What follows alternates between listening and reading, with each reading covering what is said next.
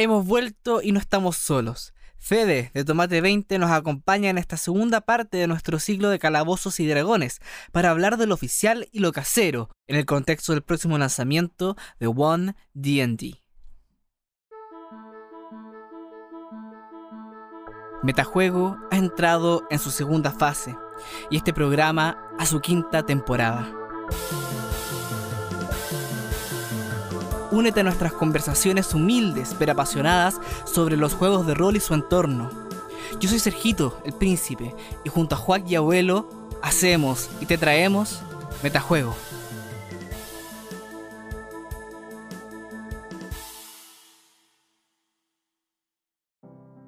Pedrito, ¿ya estamos al aire?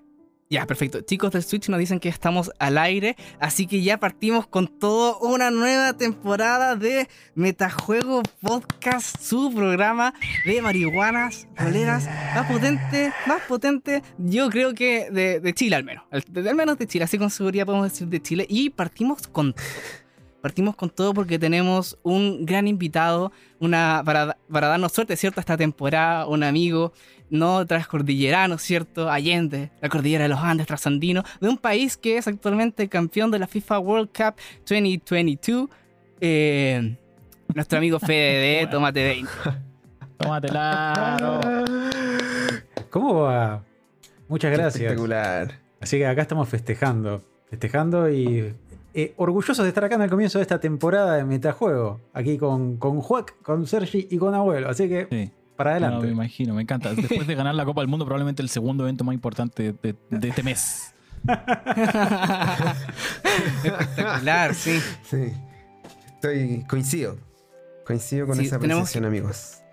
Amigos. Oye, qué nervio estar acá después de tanto tiempo, amigos. Quiero decir eso. eh, Oye, sí. Qué nervio, ¿no? Yo también. Después de Encontrarme aquí en el estudio lo extrañaba, debo decir. ¿ah? El catering, estos sillones que tenemos acá, el, el sonidista también, muy simpático. Gente que no veíamos hace tiempo porque ya de, de agosto más o menos que estamos sin descansando, ¿cierto? Reponiendo energía y eh, eh, preparándonos, ¿cierto? Para eh, una nueva temporada. No solo una nueva temporada, una nueva fase de, de Metajuego. Ya hablaremos de eso eh, un poquito más adelante. eh, y yo creo que para partir la temporada, ¿cierto? Sería bueno, chiquillos, que nos vayamos presentando, ¿cierto? Para que sepan quiénes somos, la, la gente nueva que llega a escucharnos. Y yo creo que queremos partir entonces. Pero para aquellos que quieran saltarse estas instrucciones y gusten ir a lo principal de este programa, pueden adelantarse hasta el minuto 21.35, en el cual empezamos a hablar ya de lo bueno. Muy bien, continuando entonces con las introducciones, sería bueno que partiéramos con nuestro querido invitado ahí para que nos hable un poquito de él. Bueno, tomo la palabra entonces. Me autopresento. Me, me hacen empezar cayendo en los estereotipos de argentinos, hablando de mí mismo. Así que ustedes agárrense, porque ustedes liberaron al monstruo. Eh, no, jugando con los estereotipos, nada más. Mi nombre es Fede, soy eh, uno de los integrantes del, del equipo de Tomate 20. Nos pueden encontrar en Twitch, en Instagram, en YouTube. Somos un canal que trata de difundir este hobby hermoso que tenemos, que es el de los juegos de rol. Hacemos tanto contenido para YouTube como transmitimos partidas, entrevistas, entre las cuales, por ejemplo, tenemos una muy, muy reciente, muy alcoholizados con los muchachos de Metajuego. Ahí, Es que estaba todo muy, estaba todo muy fresco. Estaba todo muy fresco. sí, estaba todo muy fresco. Todo eso en nuestro Twitch, sí, que también después, más adelante, los vamos a pasar. Y seguro van a encontrar las redes colgadas ahí, porque siempre las ponen los amigos de Metajuego, donde sean que estén viendo esto, para mí en el futuro, porque ahora estoy hablándoles desde el pasado. Eh, hacemos eventos presenciales también. Eh, esto fue algo nuevo de este año, algo que cambió en Tomate 20, un sueño que teníamos y que se pudo cumplir. Los últimos seis meses, esta última mitad de 2022, pudimos hacer varios eventos específicamente, y esto va, a ser parte del tema de esta charla, de eh, Dungeons and Dragons quinta edición en un formato canónico, en el formato Liga de Aventureros, que tiene sus propias reglas y manera de jugar. Estoy adelantando un poquito, bandejeando, como me, me tildaron la, la última vez que vine acá. Nada más que eso, un, un placer estar acá. Este, y también, nada, a mí me gusta hablar mucho de de de D&D, me gusta hablar mucho de, de la empresa malvada que lo controla y vamos seguramente a, a ir hilvanando esos temas durante este podcast hermoso con esta gente maravillosa. Espectacular. Abuelo, hágase cargo de sus fans. Preséntese, por favor. Para que seguidores. presentar. Bueno, mi nombre es Abuelo. eh, soy panelista de metajuegos desde sus inicios, desde el año 2020. No sé, si están escuchando este capítulo, probablemente ustedes ya saben quién soy. Pero, como Sergio me lo pidió, y mm, ahora que Sergio es licenciado, tiene su título otorgado por la Corte Suprema, yo le hago caso. Eh, eso. ¿Qué más? ¿Qué más? Nada, estoy contento de volver a estar grabando con ustedes, amigos. Y feliz de que esté Fede en este primer capítulo. Yo creo que. eh, bueno, esto ustedes todavía no lo saben, pero van a cambiar cosas con, con el holding metajuego durante los próximos meses. Y. Eso, más que una corrección de curso, es el, el inicio de un, de un nuevo camino, pienso yo. En el que nos hemos apoyado mucho en, en- en la gente que nos escucha. Así que, eh, nada, yo estoy muy contento y muy emocionado de poder partir. Siento que estoy de alguna forma iniciando de nuevo, pero con la experiencia de haberme pasado el juego ya una vez con el New Game Plus de, de, de los Podcast Roll. Así que, pues adelante, Juan. Eh, buena. Bueno, mi nombre es Bobby Jackson, tengo 17 años y reconocido como el mejor de los detectives. Pero un hombre me obligaron a tomar una droga y me convertí en Juac. Eh, efectivamente, uno de estos panelistas de, de siempre, toda la vida, como dice abu- abuelo, de metajuego. Aquí eh, también desde los albores tenemos la suerte de, de ser los, lo- los componentes originales de este, de este grupo que aún no se separa por el dinero, cosa que espero que alguna vez suceda. El- y nada, eh, llevo jugando rol un buen tiempo, nos gusta a nosotros eh, hablar cosillas, argumentar cosillas, debatir, pelear con la gente, siempre en buena onda por supuesto, pero, pero las discusiones ac- acaloradas y apasionadas son, son lo nuestro, así que a la gente nueva, bienvenida, a la gente de siempre, por favor tomen asiento, una vez más, sigan lavando sus platos como hasta ahora. Porque efectivamente Metajuego ahora, como decía abuelo, se viene recargado así en una, en una compra, ¿cierto? De, de holding, de estas acciones así complejas para las que hay que pedir permiso, efectivamente. Así que vamos a ten- ten- estar teniendo, si todo sale bien, eh, hartas novedades de verdad, de verdad. Porque yo sé que uno abusa del, del se vienen cositas, se vienen cositas. eh, pero ahora se vienen cositas de verdad. Así que, así que atenti ahí a, a lo que sucede porque, porque se vienen Sí, cositas. amigo. Eso soy yo. Yo, bueno, me dicen de muchas formas Sergio, Sergito, el príncipe, pero soy aquí el mismo rolero apasionado, ¿cierto? Eh, también eh, con Joaquín Abuelo fundamos Metajuego y estamos aquí desde los inicios hasta que nos separemos por la plata de los Patreon.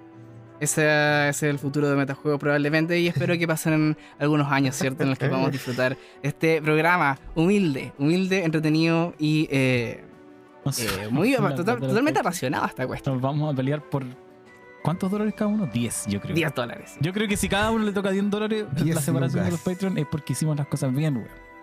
Si llegamos a tener 30 dólares de Patreon al mes, me parece que ya es una weá estupenda. Más que.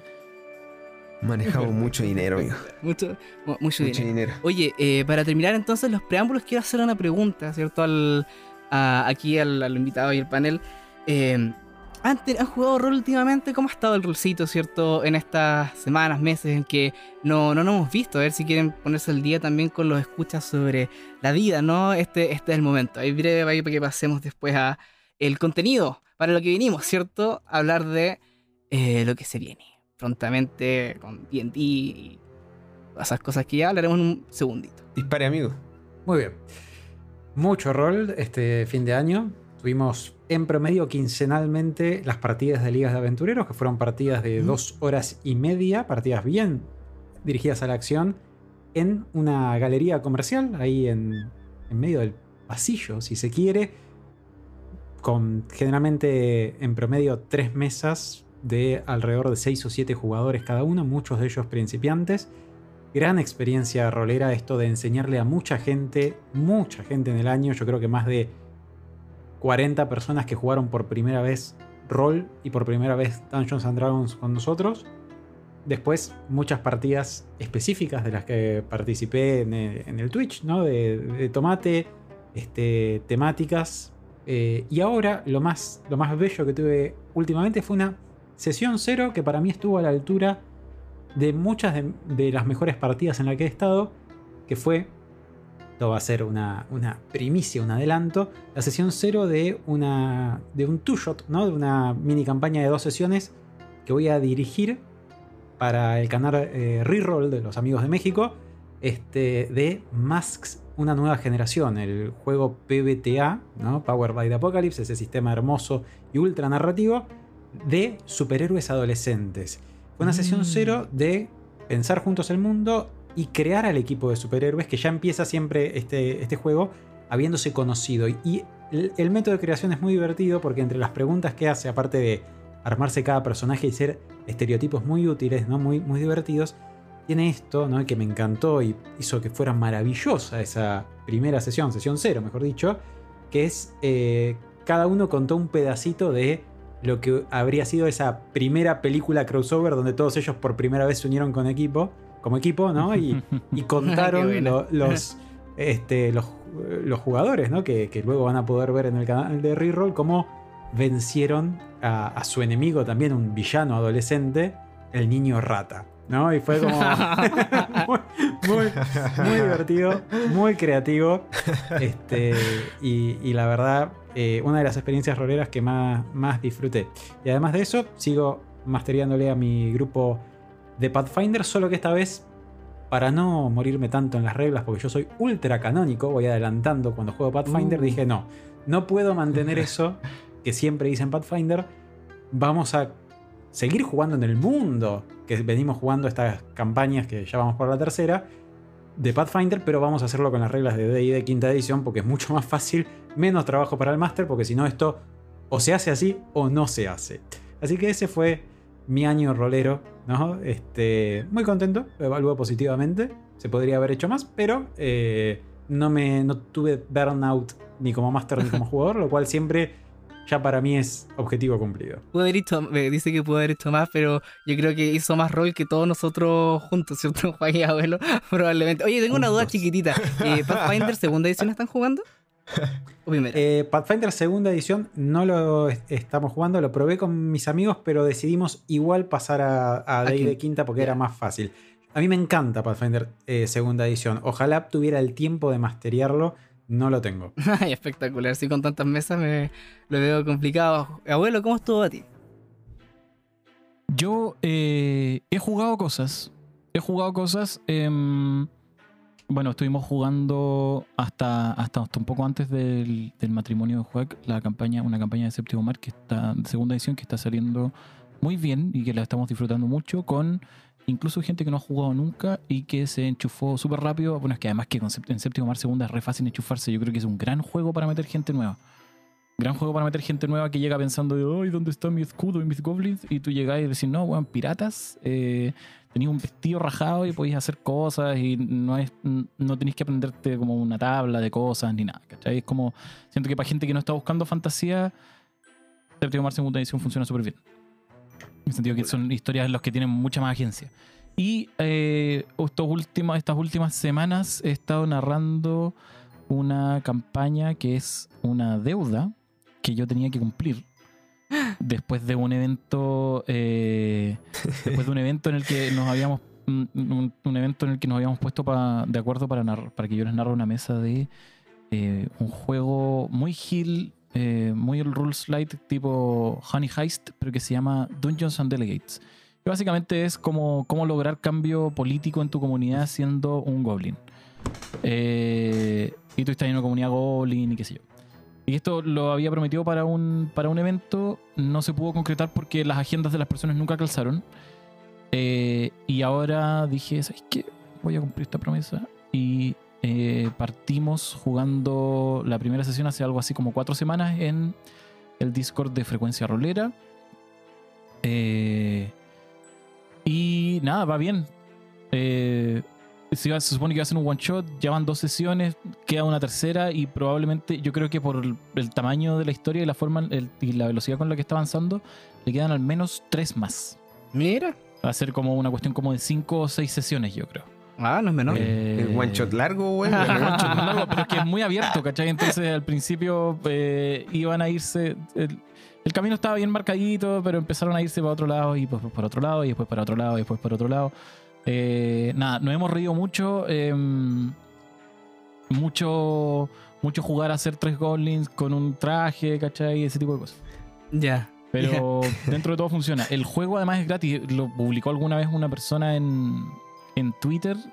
Eh, es un juego que tiene dos páginas. El, es muy, es muy, eh, es muy ligero de reglas. Entonces, como todos los juegos ligeros de reglas, no te lo dice expresamente, pero te lo dice implícitamente. eh, vas a tener que llenar un montón de espacio. Eh, en ese sentido, uno se tiene que poner como en ese mindset medio OSR cuando dirige OSR a, a- Mm. a estar así como determinado a llenar los espacios que te va dejando el sistema o ocupar es- esos, esos vacíos como espacios para que los llene el resto de la mesa, pero finalmente eh, eso, pues narrarlo un ejercicio de improvisación, muy agotador, pero que está saliendo muy bien. Así que yo estoy muy contento. ¿Viste? Ustedes pensaron que yo iba a decir que no he jugado ni una wea. No te voy a mentir, sí lo esperaba.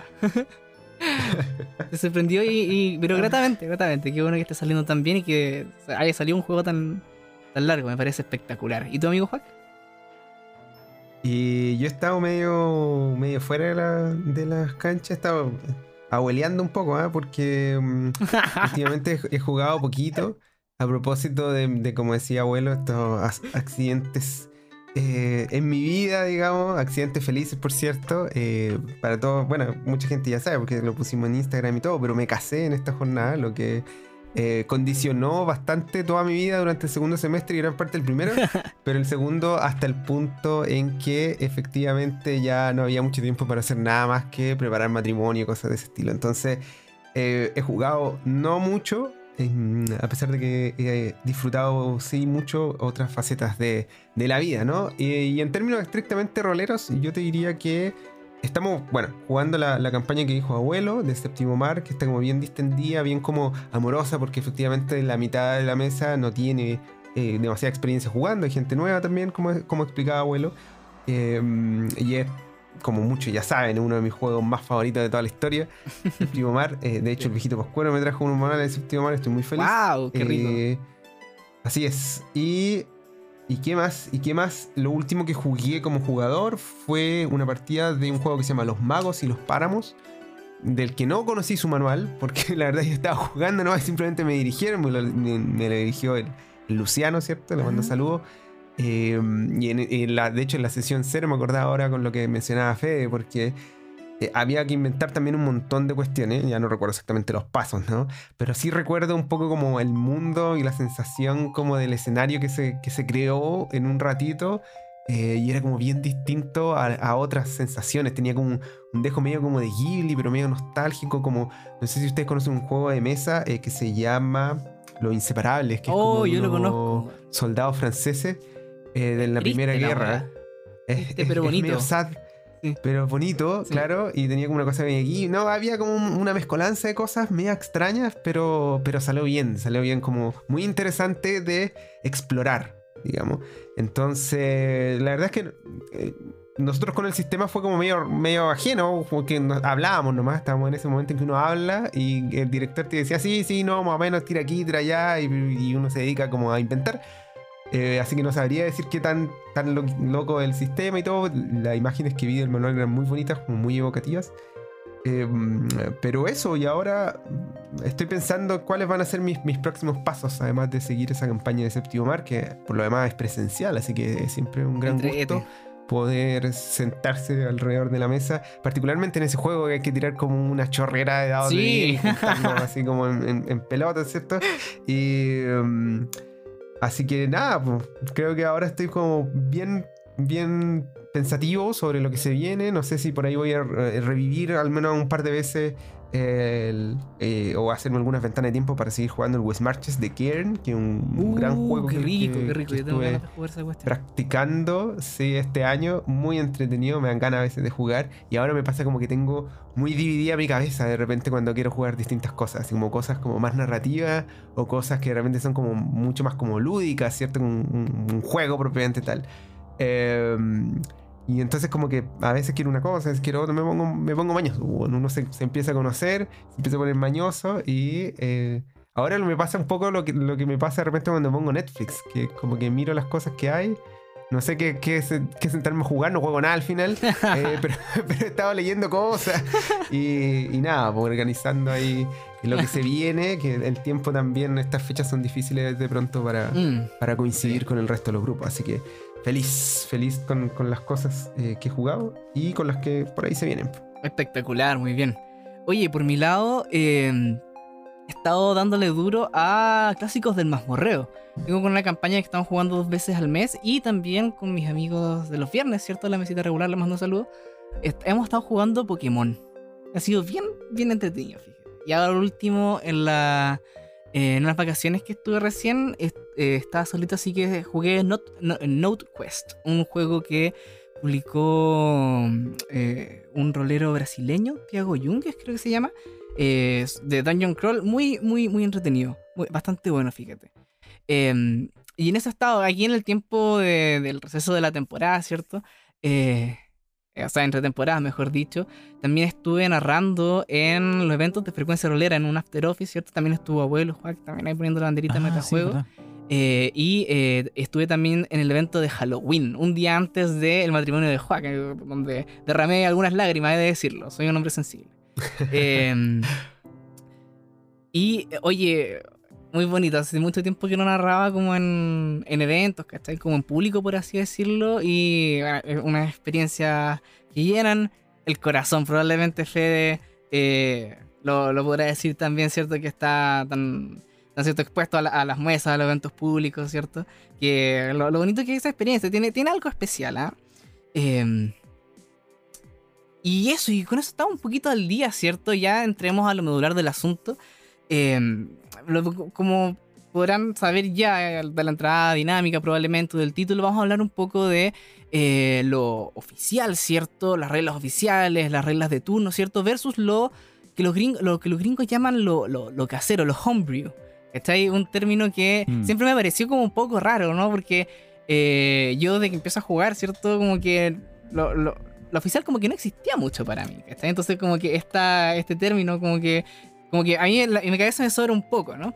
Oye, y esta, eh, pero esta, este tema, ¿cierto? No, no está como en el aire, ¿cierto? No está carente de contexto, al contrario, eh, va a pasar algo probablemente en 2024, tal vez también en 2023, ¿cierto? Que tiene que ver con un anuncio que hizo Wizard of the Coast hace unos meses ya eh, de la próxima edición de eh, Dungeons and Dragons, ¿cachai?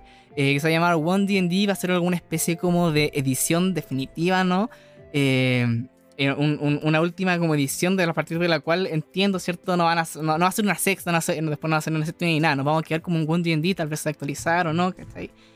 Y la cuestión eh, no para ahí, sino que ade- además de sacar una nueva edición, van a sacar un una mesa virtual propia eh, y eh, a- a- recientemente, lo que estuvimos hablando, ¿cierto? El miércoles pasado, ¿no? En el programa de Tomate 20, eh, eh, también los términos probablemente de las licencias para hacer suplementos, ¿cierto? Y material como de terceras partes que sea compatible con D&D, también va a recibir algún tipo de actualización, cambio para la próxima, ¿no?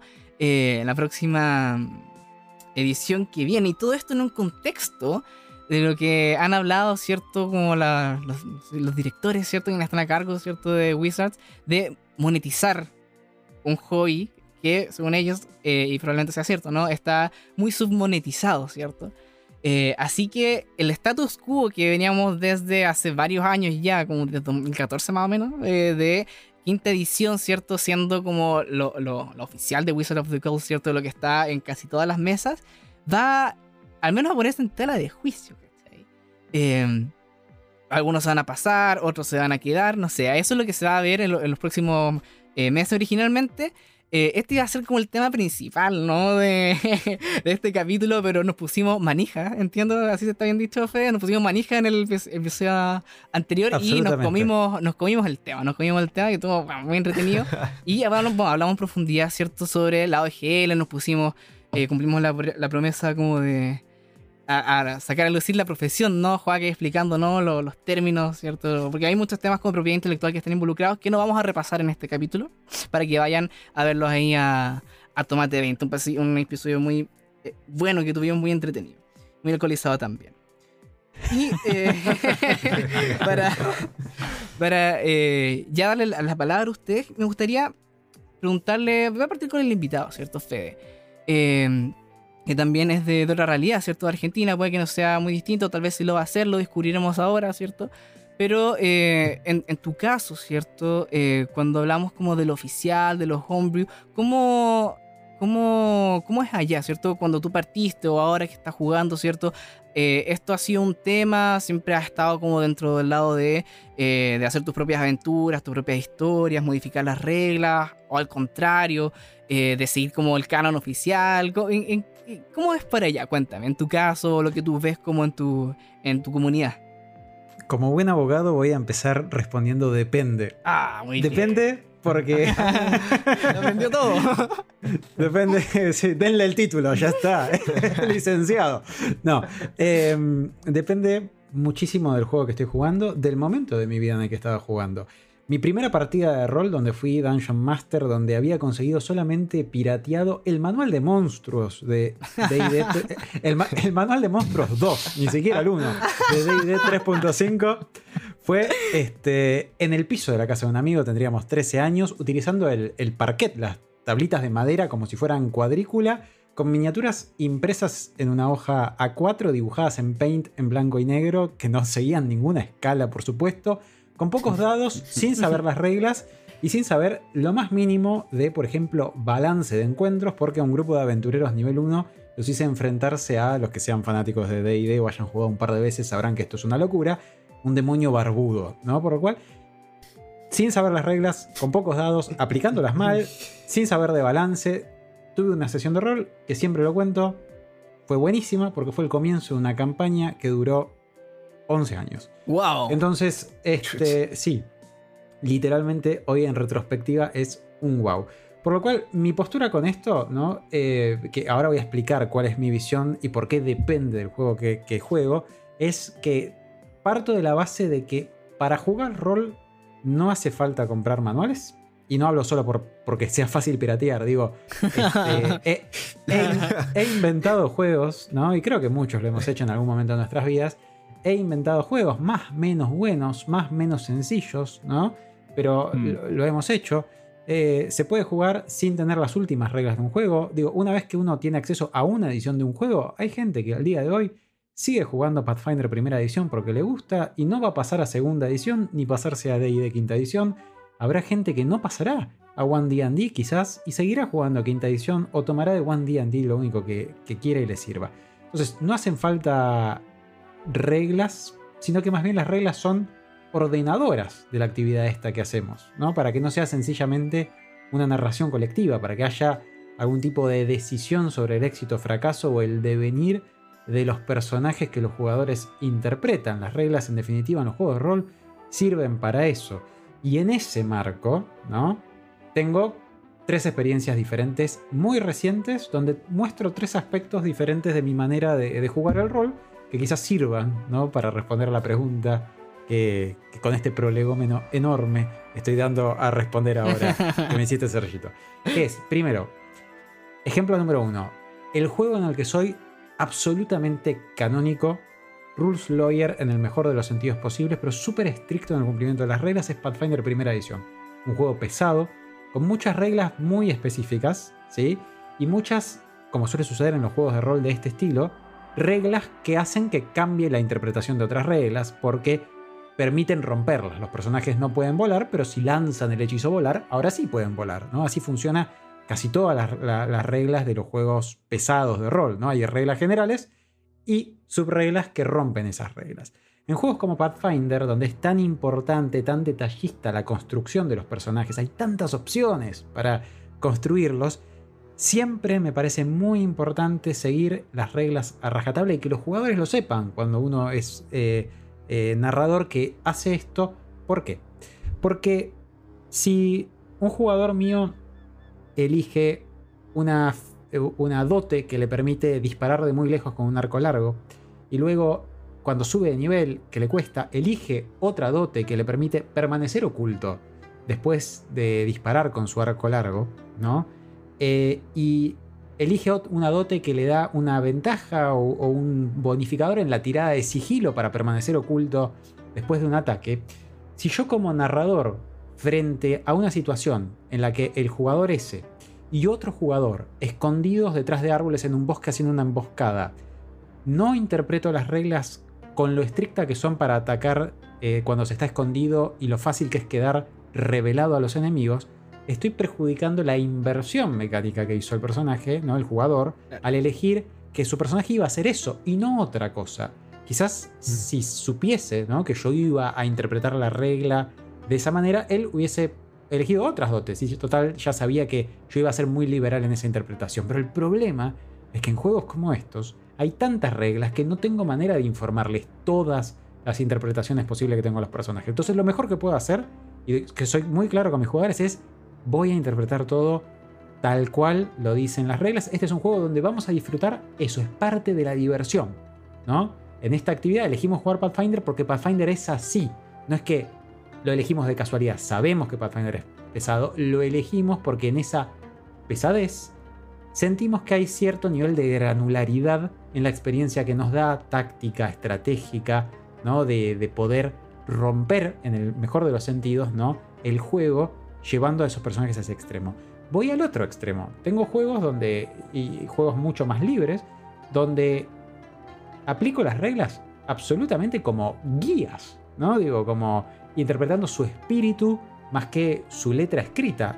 D&D quinta edición es un juego donde hago esto especialmente con jugadores nuevos.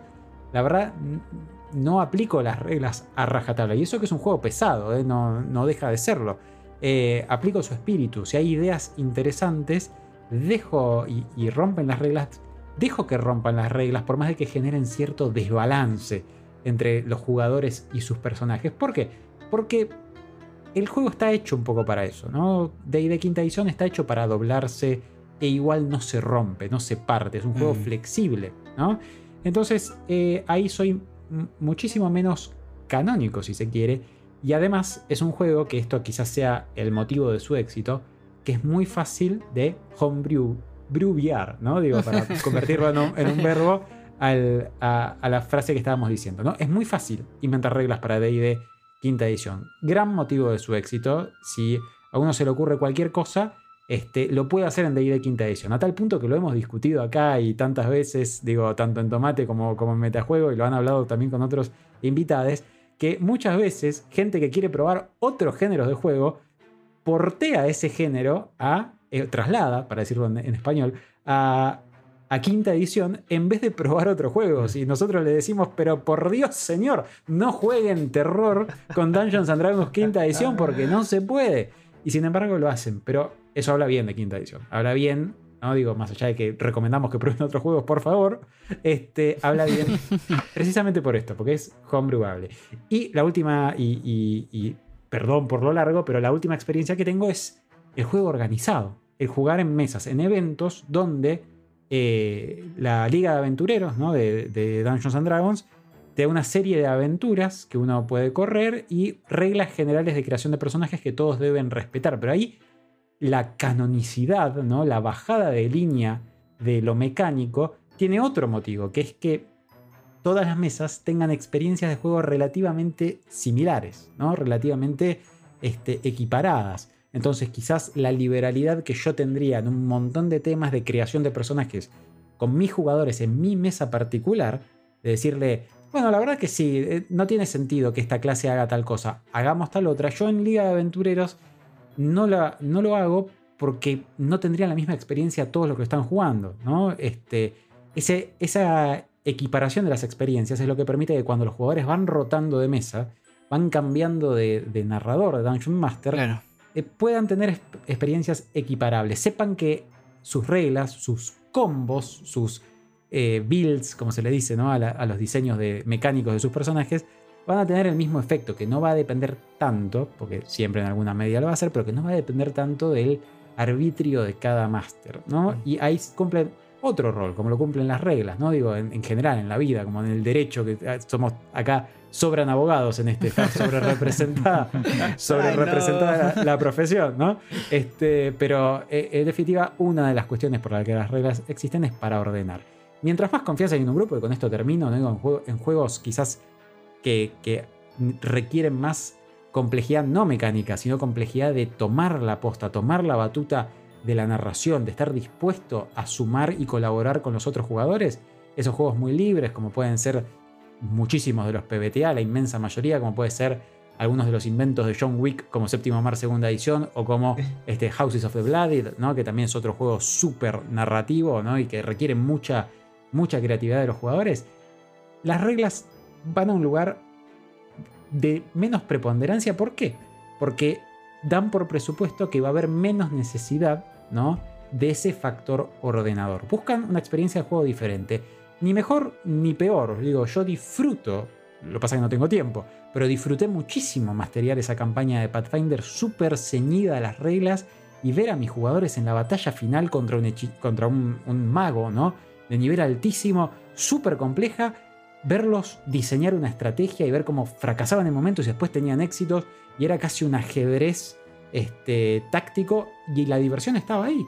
Y disfruto enormemente a ver las locuras que hacen jugadores de, Masks o de eh, Blades in the Dark o este, de Houses of the Blooded cuando inventan cosas absolutamente irrisorias que las reglas no contemplan y no importa. O en quinta edición, incluso cuando juego con mis, mis amigos, que eh, el otro día, por ejemplo, rompieron una, una bag of holding, ¿no? el famoso objeto mágico donde puedes meter cualquier cosa, y terminaron todos en planos diferentes. Y no sé cómo vamos a seguir la campaña porque tengo uno en el cielo, uno en el infierno, este, y, todas cosas así. Uno del plano elemental de fuego, que no sé si va a sobrevivir. Pasaron cosas así, y, y, no importa. Y las reglas no decían cómo se hacía eso, pero nosotros dijimos: ¿saben qué? Vamos a inventar algo. Vamos a buscar en internet una lista de planos y vamos a tirar un de 100 para ver dónde caen. Inventamos una regla. Y bueno, así, así homebrewamos la consecuencia a algo que las reglas en esta edición de D&D, porque en Pathfinder esa cosa estaba, cubierta, este, no cubrían.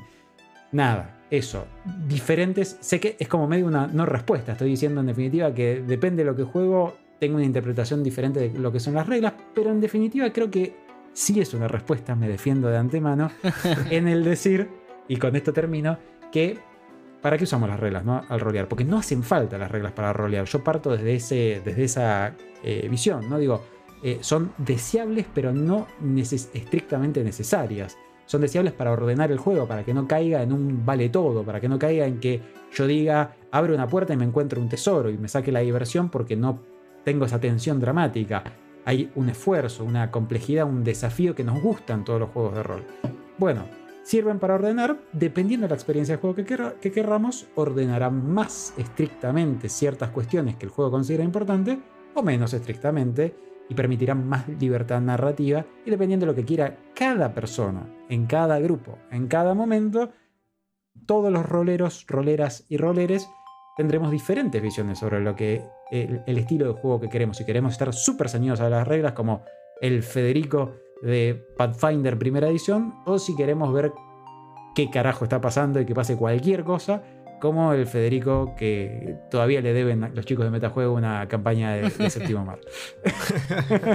Buenísimo. Oye, buena respuesta, buena respuesta. Me gustó, analítica, ordenada. Encima coincido con ella en, la mayor parte de, de, su cuerpo, digamos, porque yo también como que decido mucho cómo jugar y cuánto pegarme las reglas según qué es lo que estoy jugando, ¿cierto? Como la estandarización a la larga eh, se va definiendo dependiendo de cada ocasión y la verdad es que yo no, creo que sea necesario, al menos por mi parte, seguir andando en, ese punto, sino que a mí me gustaría como abordar un punto eh, que tiene que ver con el, el carácter homebrew, ya no tanto de reglas, sino de escenarios, ¿cierto? Como que hay, ciertos juegos que tienen escenarios que son eh, están escritos, digamos, lo que antaño en los 90 se llamó la metatrama, eh, muy como en la onda de, de WOD, ¿cierto? De Mundo de Tinieblas, en donde iba saliendo manuales, iba pasando el tiempo, donde tú podías leer los manuales y saber qué es lo que pasaba en ese mundo y, y cómo tus personajes iban a interactuar con ello y qué sé yo. Y ahí también hay una suerte de, em, de juego institucionalizado versus una posibilidad de homebrew, ¿cierto? Que va a depender de cuánto uno se ciñe a esa eh, historia oficial, de alguna manera. Y, pasa mucho en el caso de los juegos que son de franquicias que, eh, que, ya son previamente existentes, ¿no? Pensemos, por ejemplo, en un juego de Star Wars o en un juego del Señor del Anillo, ¿cierto? Mm. En donde el- el- el prim- la primera pregunta que uno hace es como, ¿en qué momento vaya a jugar? Y si vais o no a interactuar con las tramas principales, ¿cierto? Así como que voy, voy a estar jugando con, con Luke durante Una Nueva Esperanza.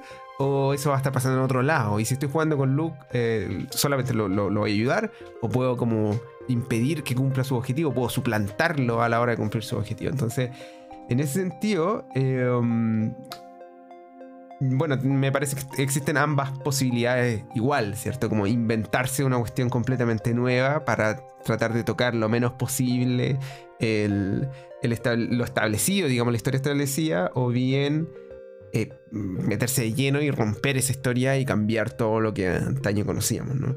Y, y yo en lo personal siento que he, he variado un poco mi, mi manera de jugar cuando, cuando era más joven me pasaba que era muy respetuoso de, como de las cosas que estaban, ¿cierto? Eh, de, de los hechos que sucedían y un poco del material que te prestaban, ¿cierto? Que, que te ofrecían, quiero decir, los manuales. Entonces, tú tenías un juego como Leyenda de los Cinco Anillos, por ejemplo. Yo jugué la primera edición de Leyenda de los Cinco Anillos. Fue la que más jugué. Eh, y también la cuarta. Y ahí entonces cada clan tiene un daimyo, ¿cierto? Un señor y hay determinados personajes que son jugadores y no jugadores. Y, mm, en fin, se genera esta como sensación de reconocimiento de un algo, ¿cierto? De otro tipo de estandarización a la que Mm. uno puede responder. Hablamos de esto en un capítulo pasado cuando hablamos de hecho justamente de escenario y setting construido y, y- y creados por, por la, por la propia mesa. Eh, pero yo creo que también hay un aspecto relevante en este punto del homebrew eh, relacionado justamente con este tema de cuánto tú vas a inventar fuera de eh, la historia que el juego te ofrece empaquetada, ¿cierto? Ahora, de hecho, si pensamos en D&D, eh, ya hay varios manuales. Aquí- Fede seguramente sabrá cuántos de los escenarios ya han salido. Yo, yo- mi, mi conocimiento se queda un poco parado en AD&D, digamos. Pero, pero entiendo que ahora, de hecho, han seguido saliendo. Ahora viene Dragonlance y todo eso, que es uno de los más famosos, de los más queridos. Por cierto, el, el escenario que cambió la forma de jugar rol, por lo demás. Sí. Eh, Lo tengo aquí, de hecho, sí. Sí, y entonces, ¿cuánto uno cambia de cada escenario? ¿Cuáles son las cosas que tú le, las perillas, digamos, que le vayan a mo- mover para parecerte más o alejarte de lo que hay, ¿cierto? Y eso son a la larga, como decía Fede, no me quiero extender tanto, gustos personales que son importantes de conocer. Ojalá de antemano, uno de estos son cuestiones exploratorias también de uno como jugador o como jugadora, qué sé yo, eh, de descubrir qué es lo que más te gusta, ¿cierto? Eh, y a veces vaya a querer jugar una aventura que sea, no sé, satelital a las cosas que están establecidas, otras veces vaya a querer cambiar todo lo que es el canon, otras veces probablemente no, pesques nada de lo que hay, vaya a jugar en una isla media perdida en otra parte y todo va a suceder medio en el trasfondo, también es como que sucede harto. Entonces, eh, mm, me quedo con la idea de que esta, esta variante, digamos, de lo institucionalizado y lo homebrew o lo casero, digamos, lo que uno hace, no se expresa únicamente en las reglas, que es algo fundamental, como ex- explicó Fede, y que varía un montón de cómo uno juega, dependiendo también de dónde y la ocasión, sino que también se puede ver manifestado en las tramas que uno aborda y la forma en que lo hace. Vos sabés que un comentario muy cortito, Joaquín, pero me hiciste acordar y, clave eh, de estos escenarios prescritos es la posibilidad, que lo, lo han hablado también, ¿no? De, de que varios jugadores tengan experiencias similares y las compartan, ¿no? Yo jugué tal Sí. cosa y mi máster y Sí. con mi máster pasó tal cosa y tal otra. Pero algo que yo no había visto, esto lo hemos hablado mil veces, por lo cual no, no voy a profundizar. Algo que no me había sucedido nunca como máster y me sucedió dirigiendo Liga de Aventureros es que a diferentes jugadores, como máster, les narré en poco tiempo, porque fueron seis meses, muchas veces los mismos escenarios. Narré un escenario, por ejemplo, que es uno de los primeros de la primera temporada de Liga de Aventureros, Los secretos de Castillo Sokol, ¿no? que se ha vuelto un, medio clásico poco conocido de esta edición de D&D, no es tan conocido como La mina perdida de Fandelver, pero es muy cortito, ¿no? Es una, una aventura que se corre en una sesión. Lo narré eh, tres veces ya. Y lo voy a narrar una cuarta ahora en, eh, eh, en el Twitch de Tomate, con, también con jugadores que no lo han jugado hasta ahora. Es muy interesante como narrador, ¿no? en esto, eh, eh, experiencia que quiero compartir, el narrar la misma aventura, con diferentes jugadores y ver cómo cambia absolutamente todo de la manera en la que lo abordan, o qué cosas se mantienen iguales, o qué cosas se interpretan diferentes, ¿no? Capaz eh, de pequeños detalles que uno dice que quizás los tira como decoración, algunos jugadores hacen un mundo entero y se centran en eso y cambia completamente la dirección Mm. de la aventura. Esto fue muy... eh, es un punto de este el que no se suele hablar, porque generalmente cuando hablamos de escenario pesquito contra escenario homebrew, hablamos de el escenario propio con la dificultad y el trabajo que eso lleva, ¿no? y el hacer un mundo propio versus la facilidad de poder apoyarse en una red de contención que es un escenario prescrito enorme, no tener que trabajar tanto en eso y de poder tener experiencias compartidas. Pero lo que quiero sumar ¿no? este debate de lo homebrew versus lo, este, lo este, institucional es también esta experiencia que a veces dejamos de lado del máster que narra muchas veces. Es muy gratificante, muy interesante, ¿no?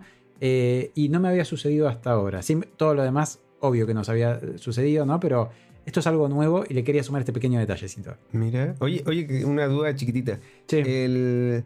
¿Y todas las veces ha sido distinto? ¿O han habido grupos que han sido muy similares? todas las veces hasta ahora fue eh, bastante distinto eh, Ah, por la manera de, de abordarlo. La creatividad tiene una, una cuestión que yo creo que influye bastante. Como es un escenario de nivel bajo, he tenido muchos jugadores nuevos. Y los jugadores nuevos no suelen pensar dentro de las cuatro paredes de los sistemas y se animan a probar cosas más al estilo OSR, ¿no? Es decir, Mm. la lógica del jugador este, versus lo que ya el jugador experimentado dice, bueno, yo puedo Claro. hacer tal cosa. Entonces se les ocurren locuras y esas locuras, muchas son muy creativas. Eh, y lo que sí me ha pasado eh, es que he tenido, este, este escenario lo permite, he tenido grupos que han hecho eh, la aventura al revés. Han empezado por el final sin darse cuenta que era el final, con mucha dificultad, pero han ganado y han llegado al comienzo con todo resuelto, ¿no? Y diciendo, ah, por eso enfrentamos un fantasma ahí. Y diciendo, bueno, muy bien, ¿no? Y, y- y- y fue muy divertido. Fue muy divertido. Pero no, no robo más tiempo con eso, porque fue. Este, me parece un punto que a veces no se habla del juego institucional, que es bueno, es gratificante, es otra experiencia linda. Hay muchas maneras de rolear. Esta es una más de ellas, no es mejor ni peor. eh, pero a veces no, no- no se conoce que se puede hacer esto, ¿no? Claro. Bueno. Qué, interesante, ¿cierto? Cómo se pueden dar esas cosas. Oye, y a propósito de la, de la Liga de Aventureros, porque una cuestión de lo institucional no solo tiene que ver con las reglas eh, eh, oficiales, ¿cierto? Sino que también tiene que ver con eh, las reglas vigentes, ¿cierto? Como la rotación que tienen en este caso. Porque imagino que cuando salga One D&D, eh, la Liga de Aventureros, que tiene como unos estándares, ¿cierto? De reglas, va a cambiar también. Y ahí supongo que va a tocar cambiar, ¿no? La Liga de Aventureros como a la próxima edición, ¿o no? Fede? Eh, absolutamente. Va a tener, vamos a tener que ver qué forma toma la Liga de Aventureros. Desde eh, tercera edición siempre existió una Liga de Aventureros como la conocemos ahora.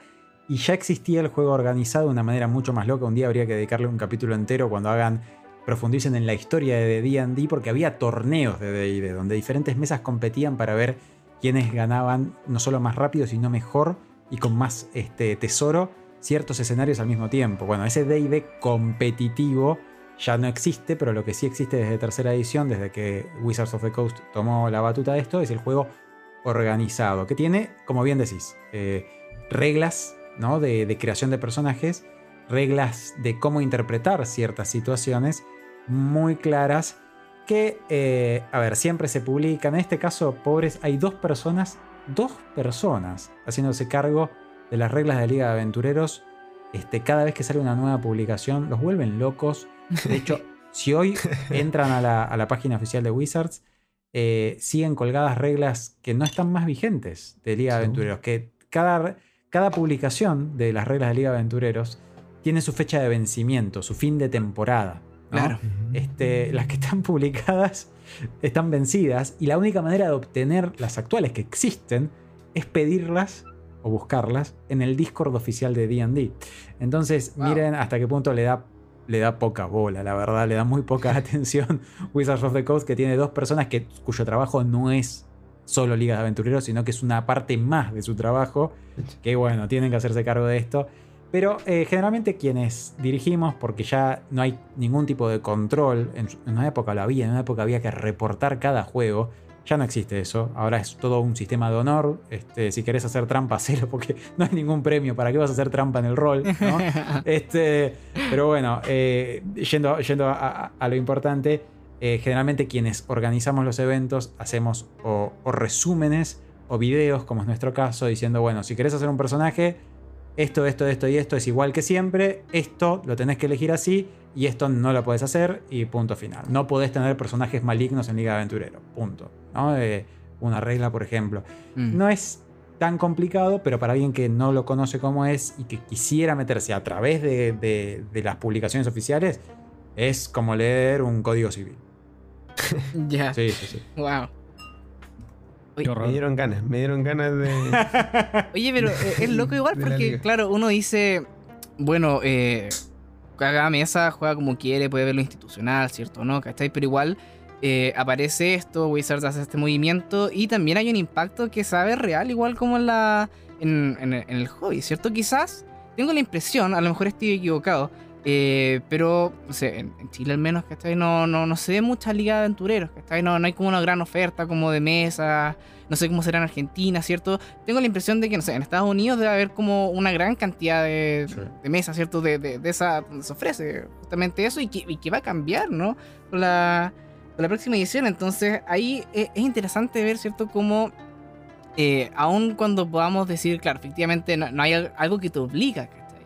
A que juegues la próxima edición de D&D, sí el, el entorno va a empezar eh, a cambiar eh, a favor de que eh, te cambies de edición, ¿cierto? Y es algo que un fenómeno que pasa, ¿no? Cada vez que sale una nueva edición hay alguna especie como de fuerza atractora, ¿no? Como de pasar a lo más moderno, por así decirlo. No, No sé Sí. si estás como de acuerdo con eso, abuelo, que estoy como en esa, esas cosas que suelen pasar y particularmente pareciera ser que cuando hablamos de, de los homebrew, que está lo, lo y, y institucional, ¿cierto? Parece ser un tema bastante importante y casi englobado a D&D, está a pesar de que podría pasar en otros en, en otros juegos. Mm. No, pero esto es D&D D&D Pathfinder. Sí. No, es- no existe fuera, al menos en mi experiencia, no existe fuera de eso. Y tiene sentido que no exista fuera de eso, porque eh, que en mi experiencia al menos, eh, acá no solamente está, o sea, está el juego de rol, digamos, como hay gente que quiere, que quiere contar historias, ¿cachai?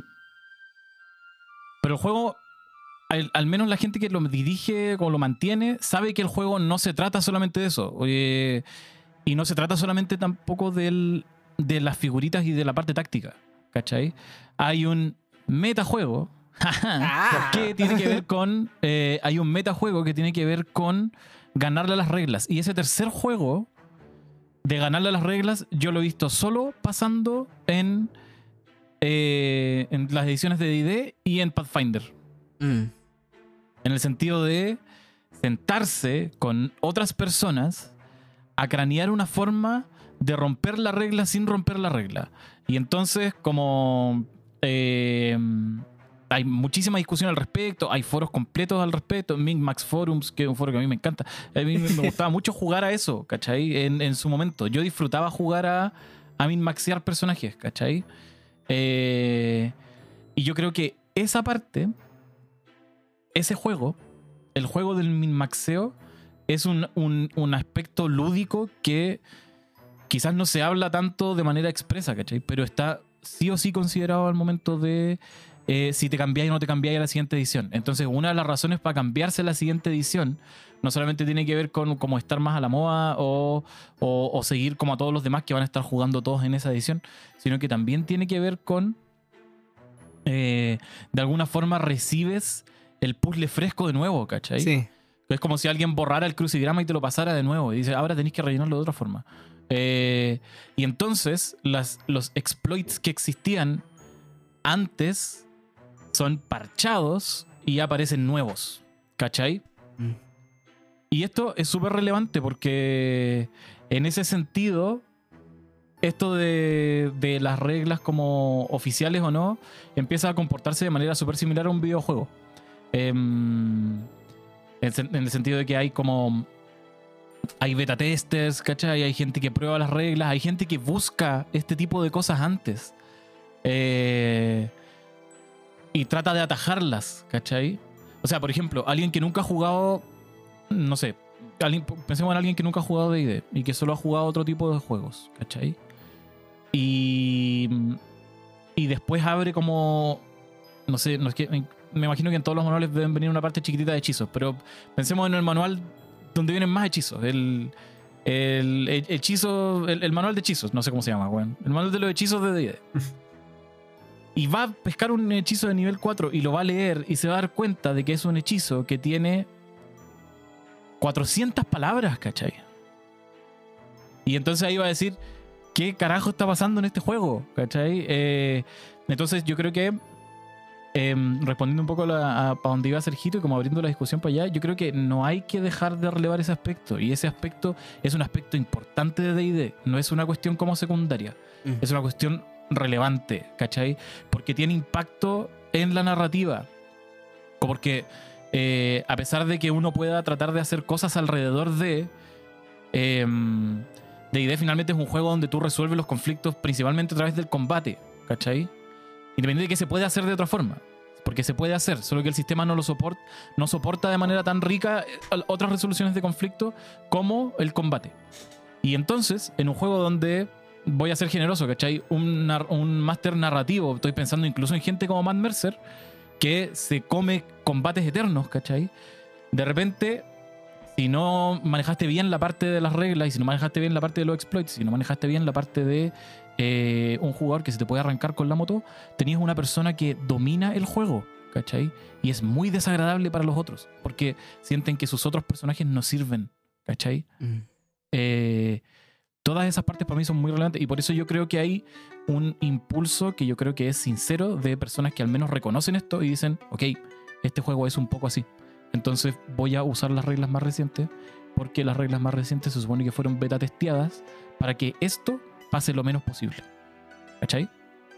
A, mí me pasa una cuestión con, con, con esto como de, de institucional que lo entiendo también. Entiendo también, porque hay, hay un placer en, en fluir como con la corriente, y eso es como lo que se viene, ¿no? En que todo esté dispuesto, ¿cierto? Para, eh, para que seas parte como de eso, ¿cachai? Y encajar en esa cuestión es como rico, es como uno que es fan de Star Wars, ¿cierto? Cuando, y sale una nueva película de Star Wars y ves Star Wars en todas partes, ¿cachai? Eh, te salen como los anuncios en, en la calle. en- en- eh, y es como entretenido. Es- es genial poder estar como en sintonía, ¿cierto? Eh, con otro grupo de gente. Algo que, eh, que a lo mejor el, el- tema como de hackear el juego, ¿cierto? Hacer material eh, homebrew, ¿cierto? En el sentido de hacer tus propias campañas, ¿cierto? Hacer tu eh, es, tiene su valor como creativo, ¿cachai? Como propio pero también el, compartir lo que está hecho para todos también tiene algo que es bastante satisfactorio. Y me, me ha pasado con algunas cosas, no con, con sí, pero con otras cosas que lo hace lo hace sentir bien. Eso, eh, otras, otras cosas, ¿no? Que ya, ya se han mencionado, ¿cierto? Que, que, me, que me saltan, ¿cierto? Eh, eh, tiene que ver como, claro, es importante ah, o puede haber un valor, ¿cierto? En estandarizar la- las reglas, ¿cierto? Para tener alguna especie como de, justicia, ¿cierto? En eh, cómo se juega de mesa a mesa, ¿cachai? Y eh, la expectativa de los jugadores respecto a que se respete justamente eh, las reglas que eh, están definidas, ¿cierto? Por un tema, claro, de dar espacio a, explotar el juego en los términos que los decía abuelo. No sé si eh, ha- hay algo más que veamos, ¿cierto? En, porque ¿Qué, qué, qué más podríamos buscar, cierto? Para, claro, para tratar de seguir lo institucional. ¿Qué cosas estaríamos buscando en nuestro juego, aparte de lo ya mencionado, ¿cachai? Para eh, disfrutar, ¿cierto? Lo institucional. Mm. O sea, bueno, aparte del, del tema del meta que decía yo, bueno, hay, hay una cuestión, no sé si lo pueden comentar quizás la gente, eh, los, los demás, quizás Fede, como pensando en que él tiene, tiene un stream donde se juega y aparte tiene la cuestión de la Liga Aventurero, también hay una cosa como de eh, mantenerse en la conversación, ¿no? Eso es como lo que habláis tú, Sergio. Mm, Como pensando en. Ok, eh, voy a estar jugando. Voy a estar o no jugando el mismo juego que está jugando la gente de Critical Role, ¿cachai? exacto. Yo, eh, O estoy, voy a estar jugando sí, el mismo juego que, juega- que juegan mis, mis streamers favoritos. Estoy, estoy muy de acuerdo con, con eso y, y con todos los puntos que hemos dicho. Cuando estábamos hablando de esto, cuando estabas comentando vos en especial, abuelo, pensaba en este tema que se habla tanto en, en filosofía de diseño de juegos, ¿no? en, en game design y especialmente en diseño de juegos de rol, que es esta idea a veces tipi- tipificada, ¿no? De los ocho tipos de diversión, ¿no? Digo, de, qué son las cosas que nos divierten, porque en definitiva, ¿de qué estamos hablando? Estamos hablando de juegos, ¿no? Juegos en particular de rol, pero el, género del cual son una especie es el juego, en definitiva, ¿no? Y hay muchas maneras de jugar y cuestiones que nos divierten del juego. Una de ellas, la que lleva a, a la competitividad al buscar la mejor build, al, en- al entrar al foros en internet, ¿no? Y, buscar la mejor manera de romper un pícaro, ¿no? La- las mejores builds de pícaro, ¿no? ¿Cuántos videos de YouTube hay de, de ese estilo, ¿no? Lo que lleva a eso es este, esta clase de diversión, porque divierte eh, tratar de superar el desafío, ¿no? El saber que va, se te va a presentar un desafío y que con tus elecciones mecánicas inteligentes, cosa que otros juegos no tienen, otros juegos que no sean Pathfinder, de idea, hay, bueno, hay otros más, ¿no? Pero eh, otros juegos más narrativos no enfocan en eso, enfocan en otro tipo de, de diversión, ¿no? Entonces, eh, Sí. claramente hay algo ahí de, de los juegos tan fuertemente este, tácticos donde se, se incita a esto. Y también hay un sentido de comunidad. La comunidad de Mm. D&D es el juego más grande que de- en cuanto a cantidad de jugadores. No hay manera de discutirlo, ¿no? Digo, todas las estadísticas, toda los, este, la información que tenemos de búsquedas en YouTube, de, en búsquedas en, en Google en general, ¿no? de conversaciones en Twitter, es el juego más grande. Al estar en DD, y esto es algo que yo considero cierto de ese muy polémico comentario que hicieron de que DD está inframonetizado, pero parte de lo que decían ahí es DD no es solamente un juego, es decir, no es solamente un sistema de reglas y un juego que está soportado por ese sistema, y tampoco es solamente los mundos que D&D presenta o las clases que D&D presenta o las ideas de fantasía que están en los libros D&D es más que eso. Su, marca, digo, su, este, eh, su valor va mucho más allá. Es también una comunidad. Y formar parte de esa comunidad, como formar parte de cualquier comunidad, se siente bien. Tiene otra dimensión, es cierto. Y tiene una carga que es que porque tiene una empresa atrás que busca constantemente que se compren y se adquieran los productos nuevos, busca fomentar esta cultura de juego de tener siempre el último manual de Eu, acaban de reeditar Dragonlance, juguemos Dragonlance en quinta edición, qué bien que lo han traído a esta nueva edición. Pero tampoco tendríamos que, y no estoy diciendo que lo, que lo hagan, ¿no? Pero digo, tendríamos que, si somos capaz fans de otros juegos, digo, yo siempre lo digo, más allá que juego mucho de ID, no es mi juego favorito. E incluso así, yo reconozco que todos los otros juegos, el sentido de comunidad lo tienen. Si no, miremos las actitudes internas que tenemos los fans de los PBTA. Yo voy por el mundo pregonando que para mí, en mi estilo de juego, el PBTA es la panacea del rol. ¿no? Digo, es la mejor manera de jugar rol, porque parte desde la ficción y desde la ficción construye la mecánica, que es lo inverso a lo que hacen juegos como DD, donde tengo que ver el menú de opciones que tengo para tocar un botoncito y después narrar lo que la hoja de personaje me permite jugar.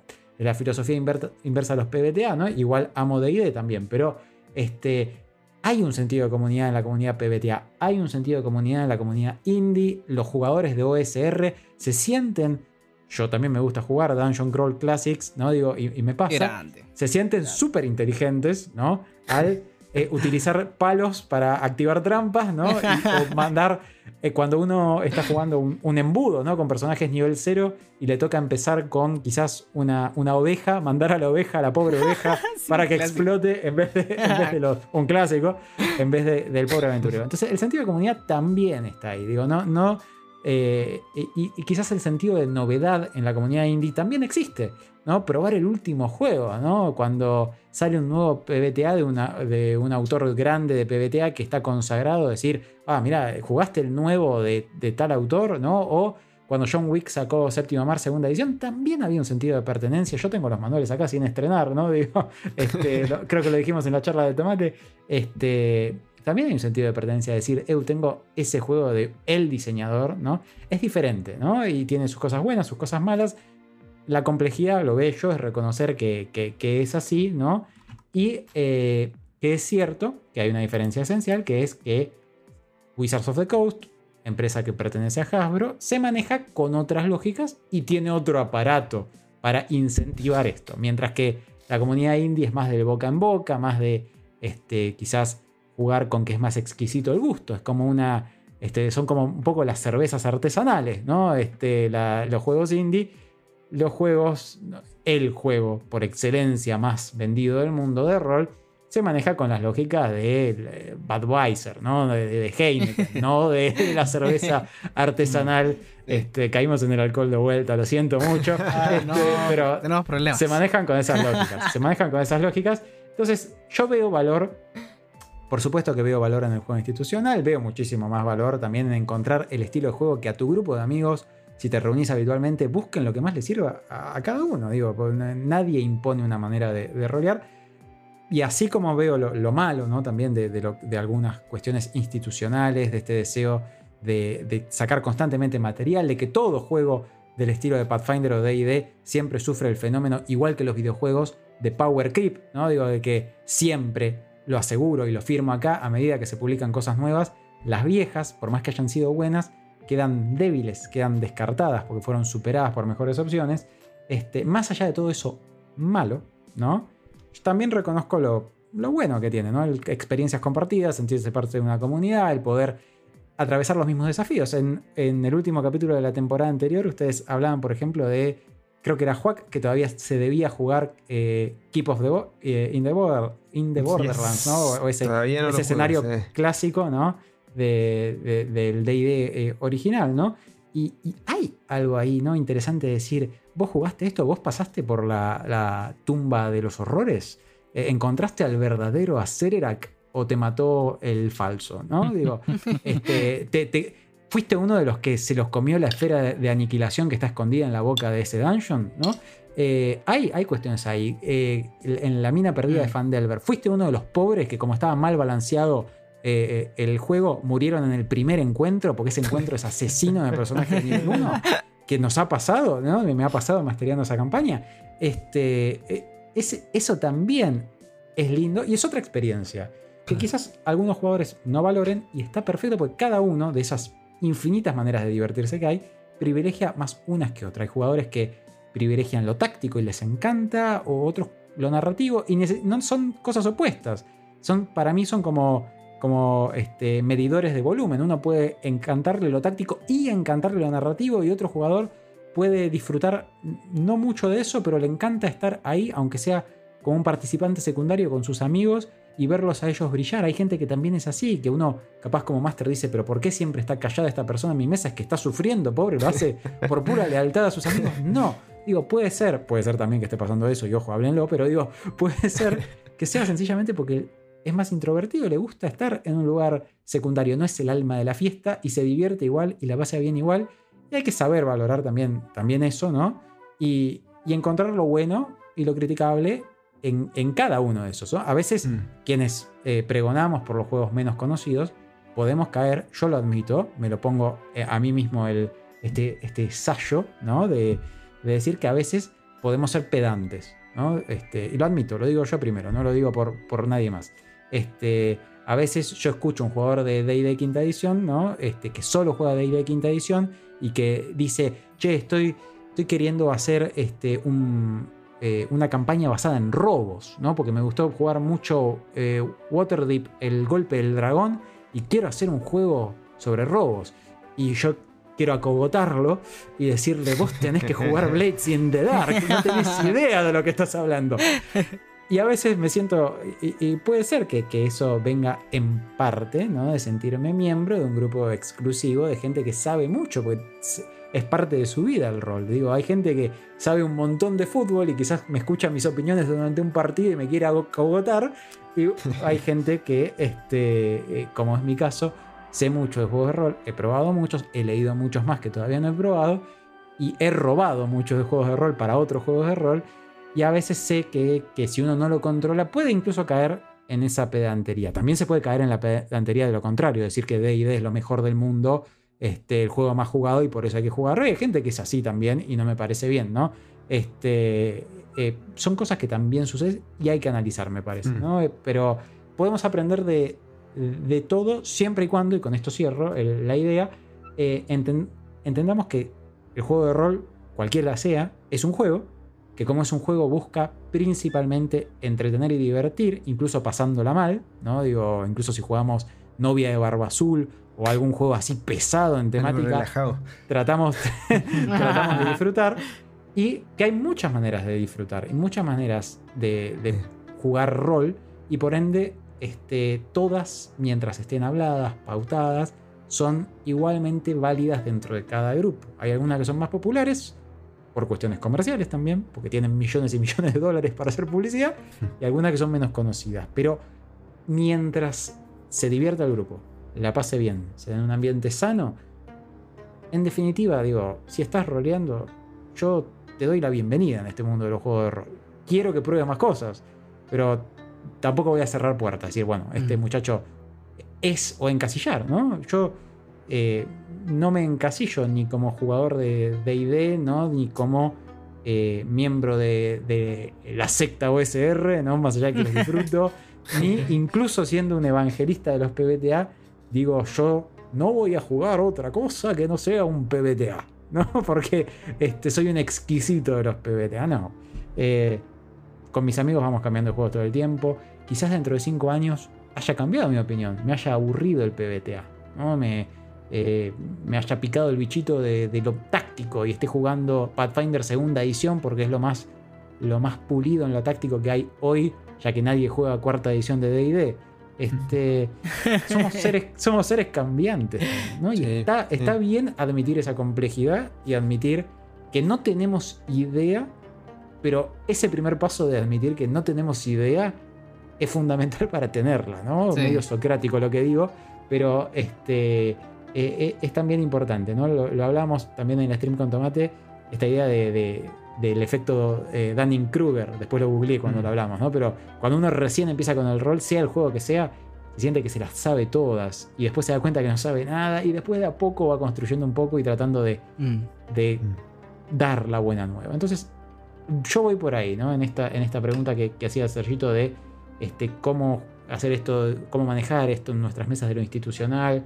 Con- ¿Conviene irse por un lado? ¿Conviene irse por el otro? Mi respuesta es, lo que hagas está bien mientras te estés divirtiendo y estés pasando un buen momento con tus amigos. Y si la respuesta a todo Mm. esto, probaste todo, nada, nada les está funcionando a tu grupo y les funciona dejar de lado los juegos de rol, poner los manuales en los estantes y jugar este, un juego de mesa, también está perfecto. Digo, este, es, hasta ese punto soy un extremista de que lo, lo que más importa es pasarla bien, que incluso si el pasarla bien significa no jugar rol, prefiero que la gente no juegue rol. Mira, mira. Al final- yo- Dale, perdón.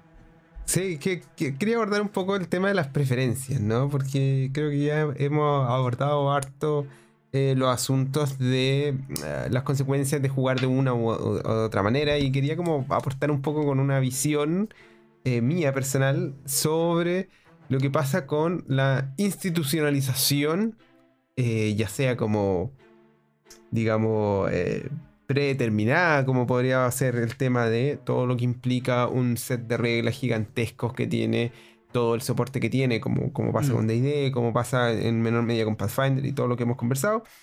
Y también una institucionalización de eh, la creatividad, por decirlo de alguna manera, ¿ya? Y lo, lo que me pasa, y aquí en- enseguida me explico con esta segunda idea que de repente puede ser media confusa, lo que me pasa a mí con el tema de las builds y todo eso, que también encuentro muy entretenida, hasta cierto punto. Y ese, ese cierto punto es cuando voy a diferentes mesas y todos los personajes de un tipo son iguales y se juegan de la misma manera. Eso me aburre de sobremanera, me decepciona, hace que, que derechamente la pase un poco mal, ¿no? Eh, y ¿no? y no se detiene ahí como en, en la regla. En la regla es fácil porque tú de verdad podéis ver dos hojas que son exactamente iguales con la única diferencia, el, el nombre, digamos, del personaje del jugador. Y sería todo. Pero también pasa mucho con arquetipos, de repente, que son cuestiones muy creativas, que escapan de la regla y, y que de una u otra manera también a mí me pasa que me cansan. Che, me siento con un grupo nuevo y digo, oh, espectacular, voy a jugar con gente nueva. Tengo la expectativa que, menciona Fede, ¿cierto? Que efectivamente estoy muy de acuerdo que pasa con los jugadores nuevos, porque nunca han jugado, entonces han sido moldeados por el hobby, ¿cierto? Como nosotros, que ya llevamos jugando mucho rato, entonces jugamos de la forma establecida, de alguna manera, ¿no? Uno eh, sabe dónde está la caja, entonces cuando se sale de la caja, se nota mucho, digamos, a diferencia de la gente nueva. Y, pasa eso mucho que uno de repente va, por ejemplo, a un evento y dice quiero conocer gente nueva, me siento en una mesa de un juego y resulta que la mitad de la mesa es, es una build que ya conozco, que leí la semana pasada, digamos, a propósito del nuevo manual de reglas que apareció. eh, que vi, un, no sé, un, un canal de YouTube que dijeron cuáles eran los combos más, más convenientes para determinado caso. Y la otra mitad, de repente, tiene un sustrato mecánico distinto, pero está construido narrativamente igual que no sé, todos los elfos son Legolas y todos los enanos son Gimli hasta un punto, ¿no? Entonces, eso eh, resulta un poco aburrido. Yo creo que mm, a mí me, me, pasa que es la contrapartida un poco de la sensación de pertenencia, ¿no? Como que la pertenencia mm. llega a un punto en donde se convierte en, en, en identificación. Las cuestiones empiezan a aparecer mucho. Y, y ahí también radica la fuerza de, de, de la pertenencia, ¿no?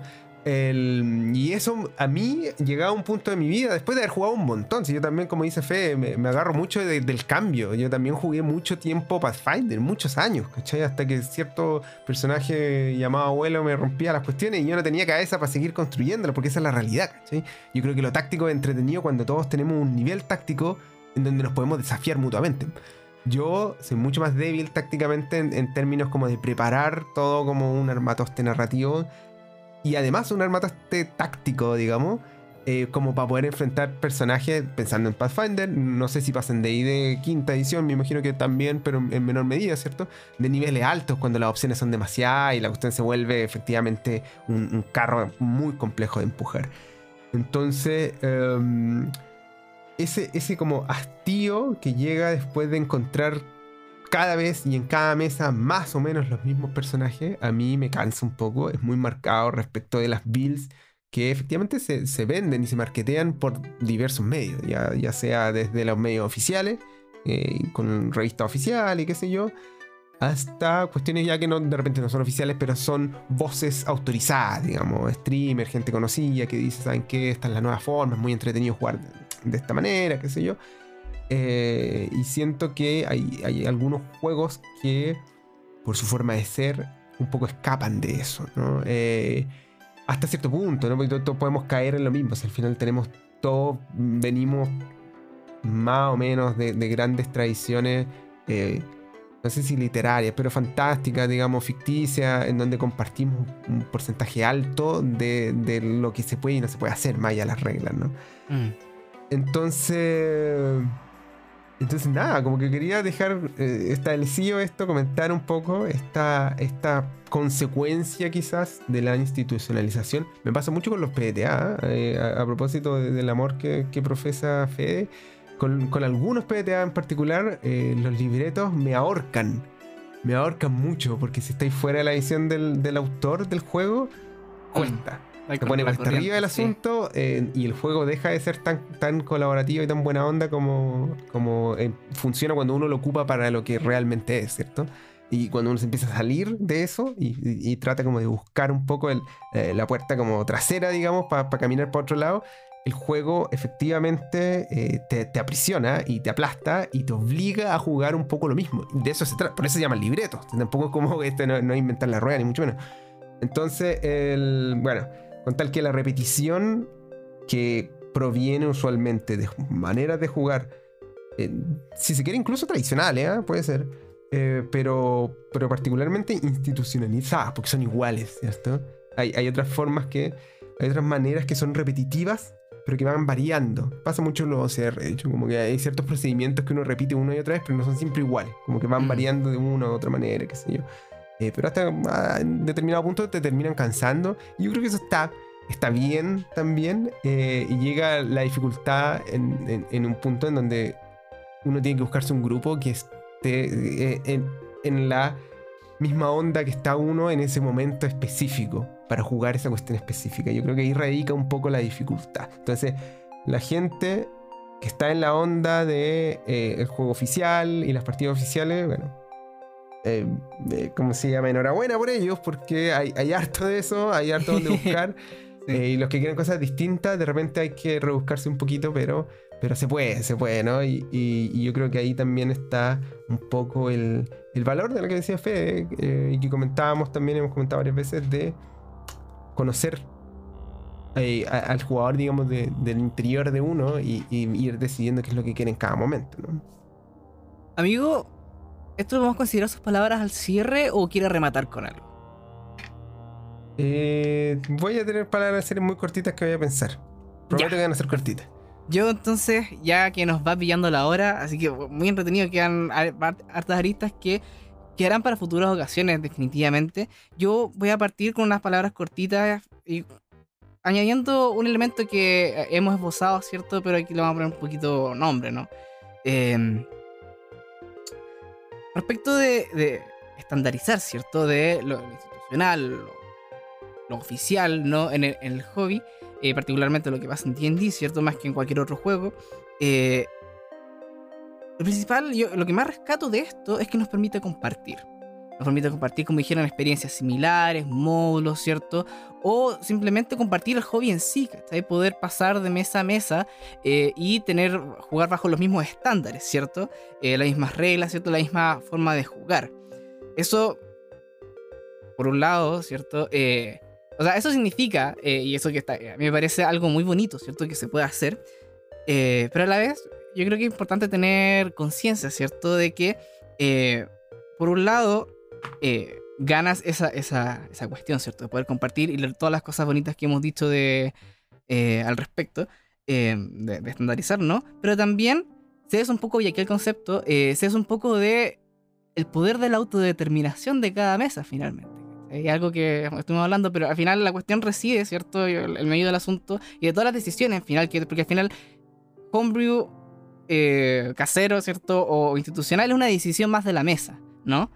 Eh, pero todas las decisiones, esa decisión, ¿cierto? Como todo el resto de las decisiones, desde qué juego jugamos, ¿cierto? Cómo lo vamos a jugar, eh, provienen, ¿cierto? O, o están como legitimadas, ¿cierto? Porque las personas como grupo elegimos, ¿cierto? ¿Qué queremos hacer, ¿cierto? El poder para autodeterminarse. Y ese poder se cede, de cierta forma, cuando te unes a lo, a lo, a lo institucional, ¿cierto? Con las ventajas que tenga, las desventajas también que debe tener, que está ahí no es todo blanco y negro, ¿no?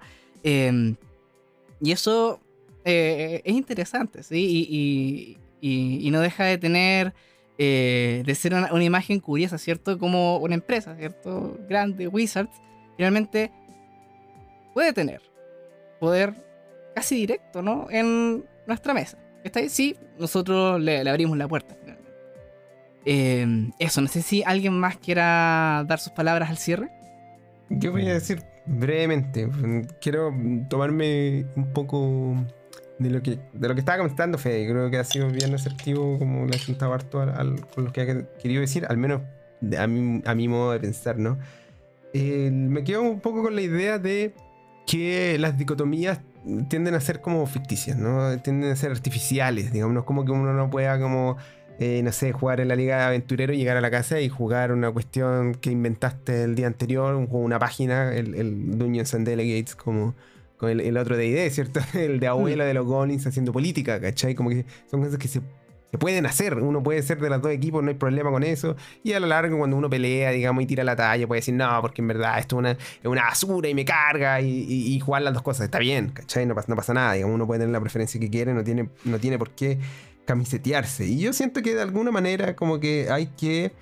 Eh, un, poco las la opiniones que vertimos en este caso nosotros cuatro eh, vienen del hecho justamente de haber probado y jugado muchas cosas, ¿cierto? Como de haberse ensuciado efectivamente las manos. Yo creo que aquí nadie está hablando como desde la teoría, en este, en este caso al menos en particular.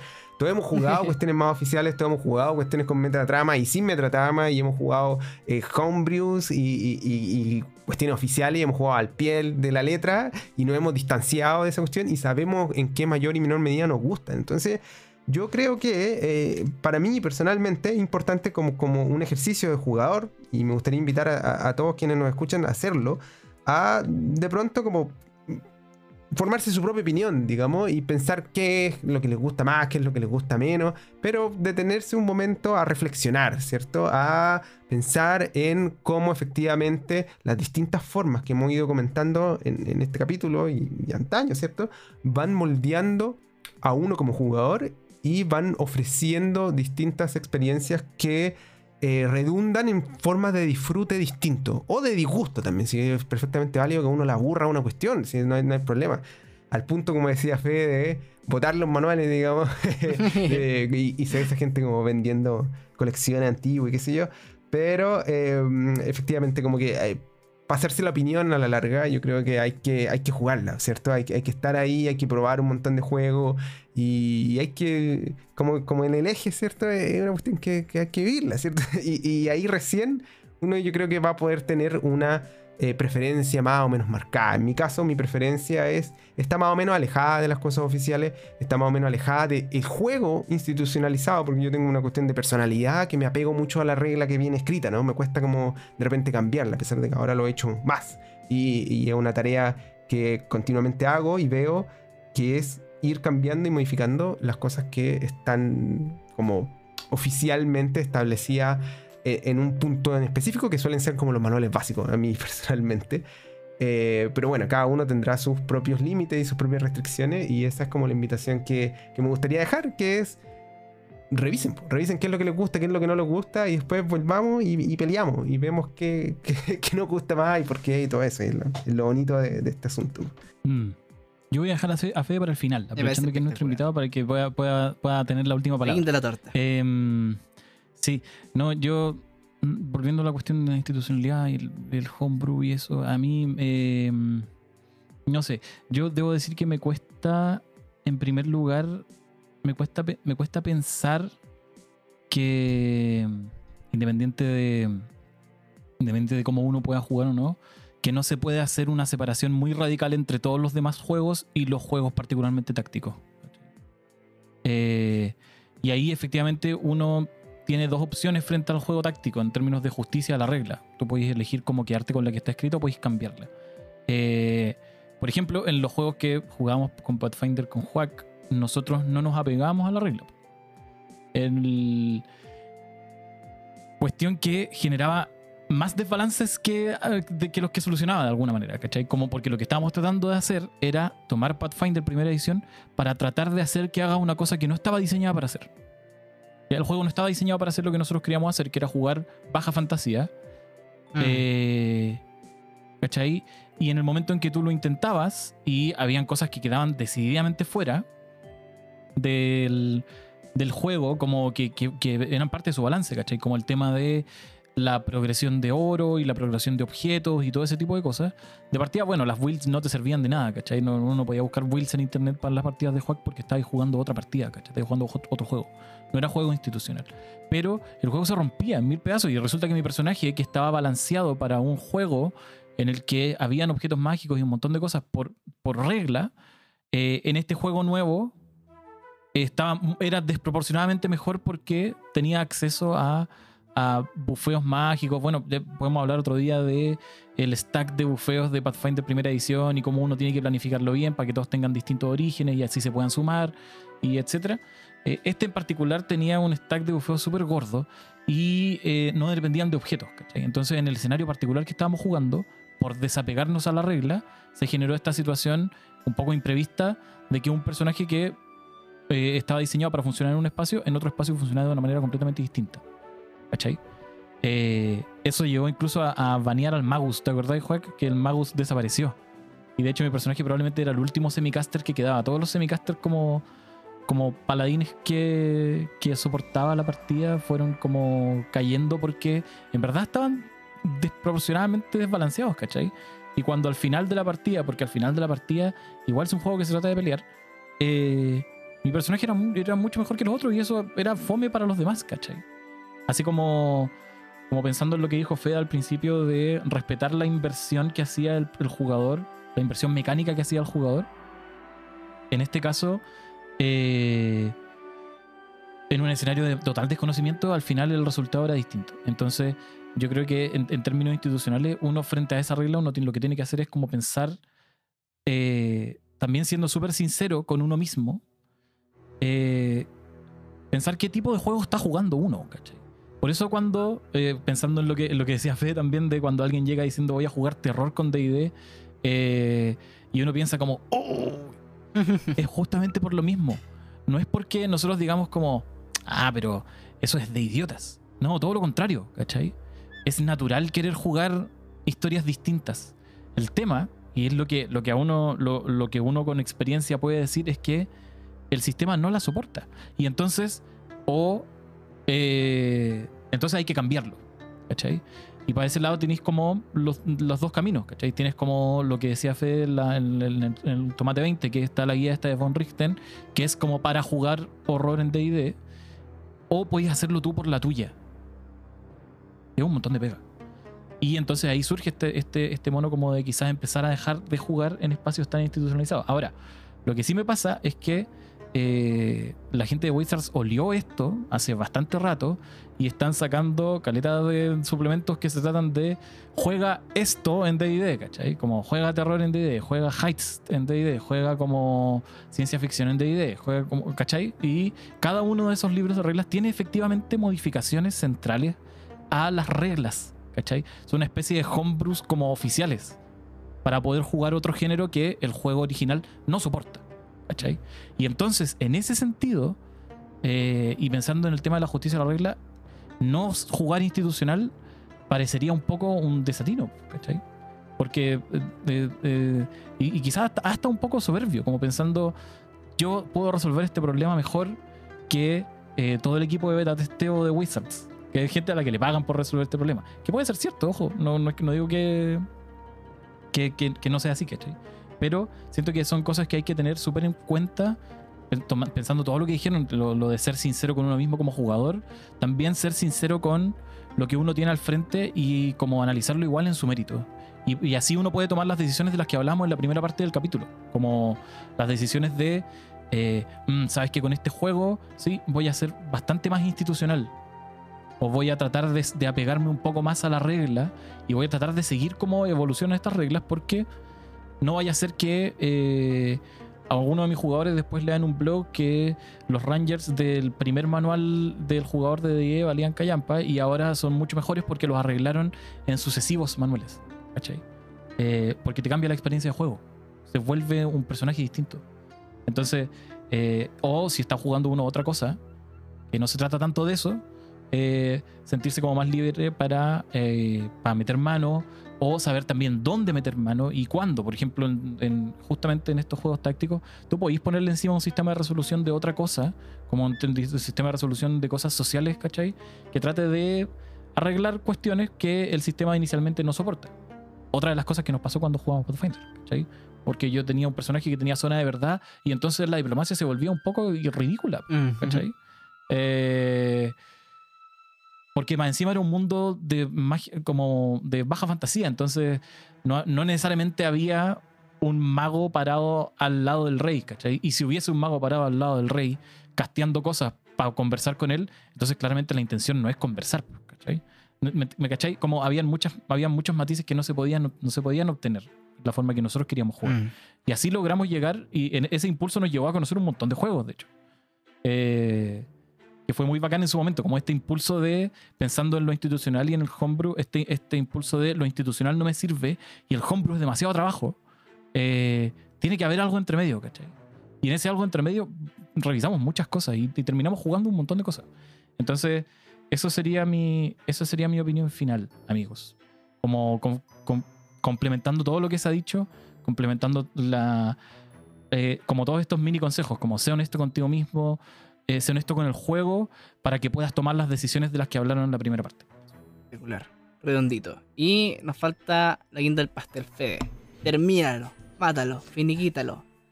Ahí voy, vamos a, vamos a ver si se puede. Vamos a ver si se puede. Eh, me llevo muchas cosas de esta charla, ¿no? Que, que fui pensando y macerando mientras los, los escuchaba. Primero y principal estaba pensando ¿no? en este concepto que todos hemos escuchado alguna vez, ¿no? Yo creo que nadie juega el mismo juego de rol dos veces, ¿no? Como nadie cruza el mismo río dos veces. Creo que todos en diferentes momentos de nuestras vidas somos jugadores de rol diferentes. Eh, la manera en la que los masters presentan los mismos juegos es diferente y nos cruzamos en diferentes momentos de nuestras vidas con diferentes personas e incluso si es con las mismas en diferentes preferencias de su manera de jugar. Constantemente cambiamos como cambiamos los humanos y es, es sano, es bueno. Un primer aprendizaje quizás de, esa- de esta charla sea estar en contacto con eso, ¿no? Decir, bueno, ¿qué, ¿qué es lo que siento que me gustaría rolear a- ahora? ¿Tengo ganas de rolear? Empecemos por ahí, porque capaz no tengo ganas y, y sea mejor, ¿no? Digo, abordar eso y decir, hago una pausita y vuelvo después renovado cuando se me ocurra, cuando me inspire algo esas ganas de, de rolear. ¿Qué tienen ganas de rolear mis amigos?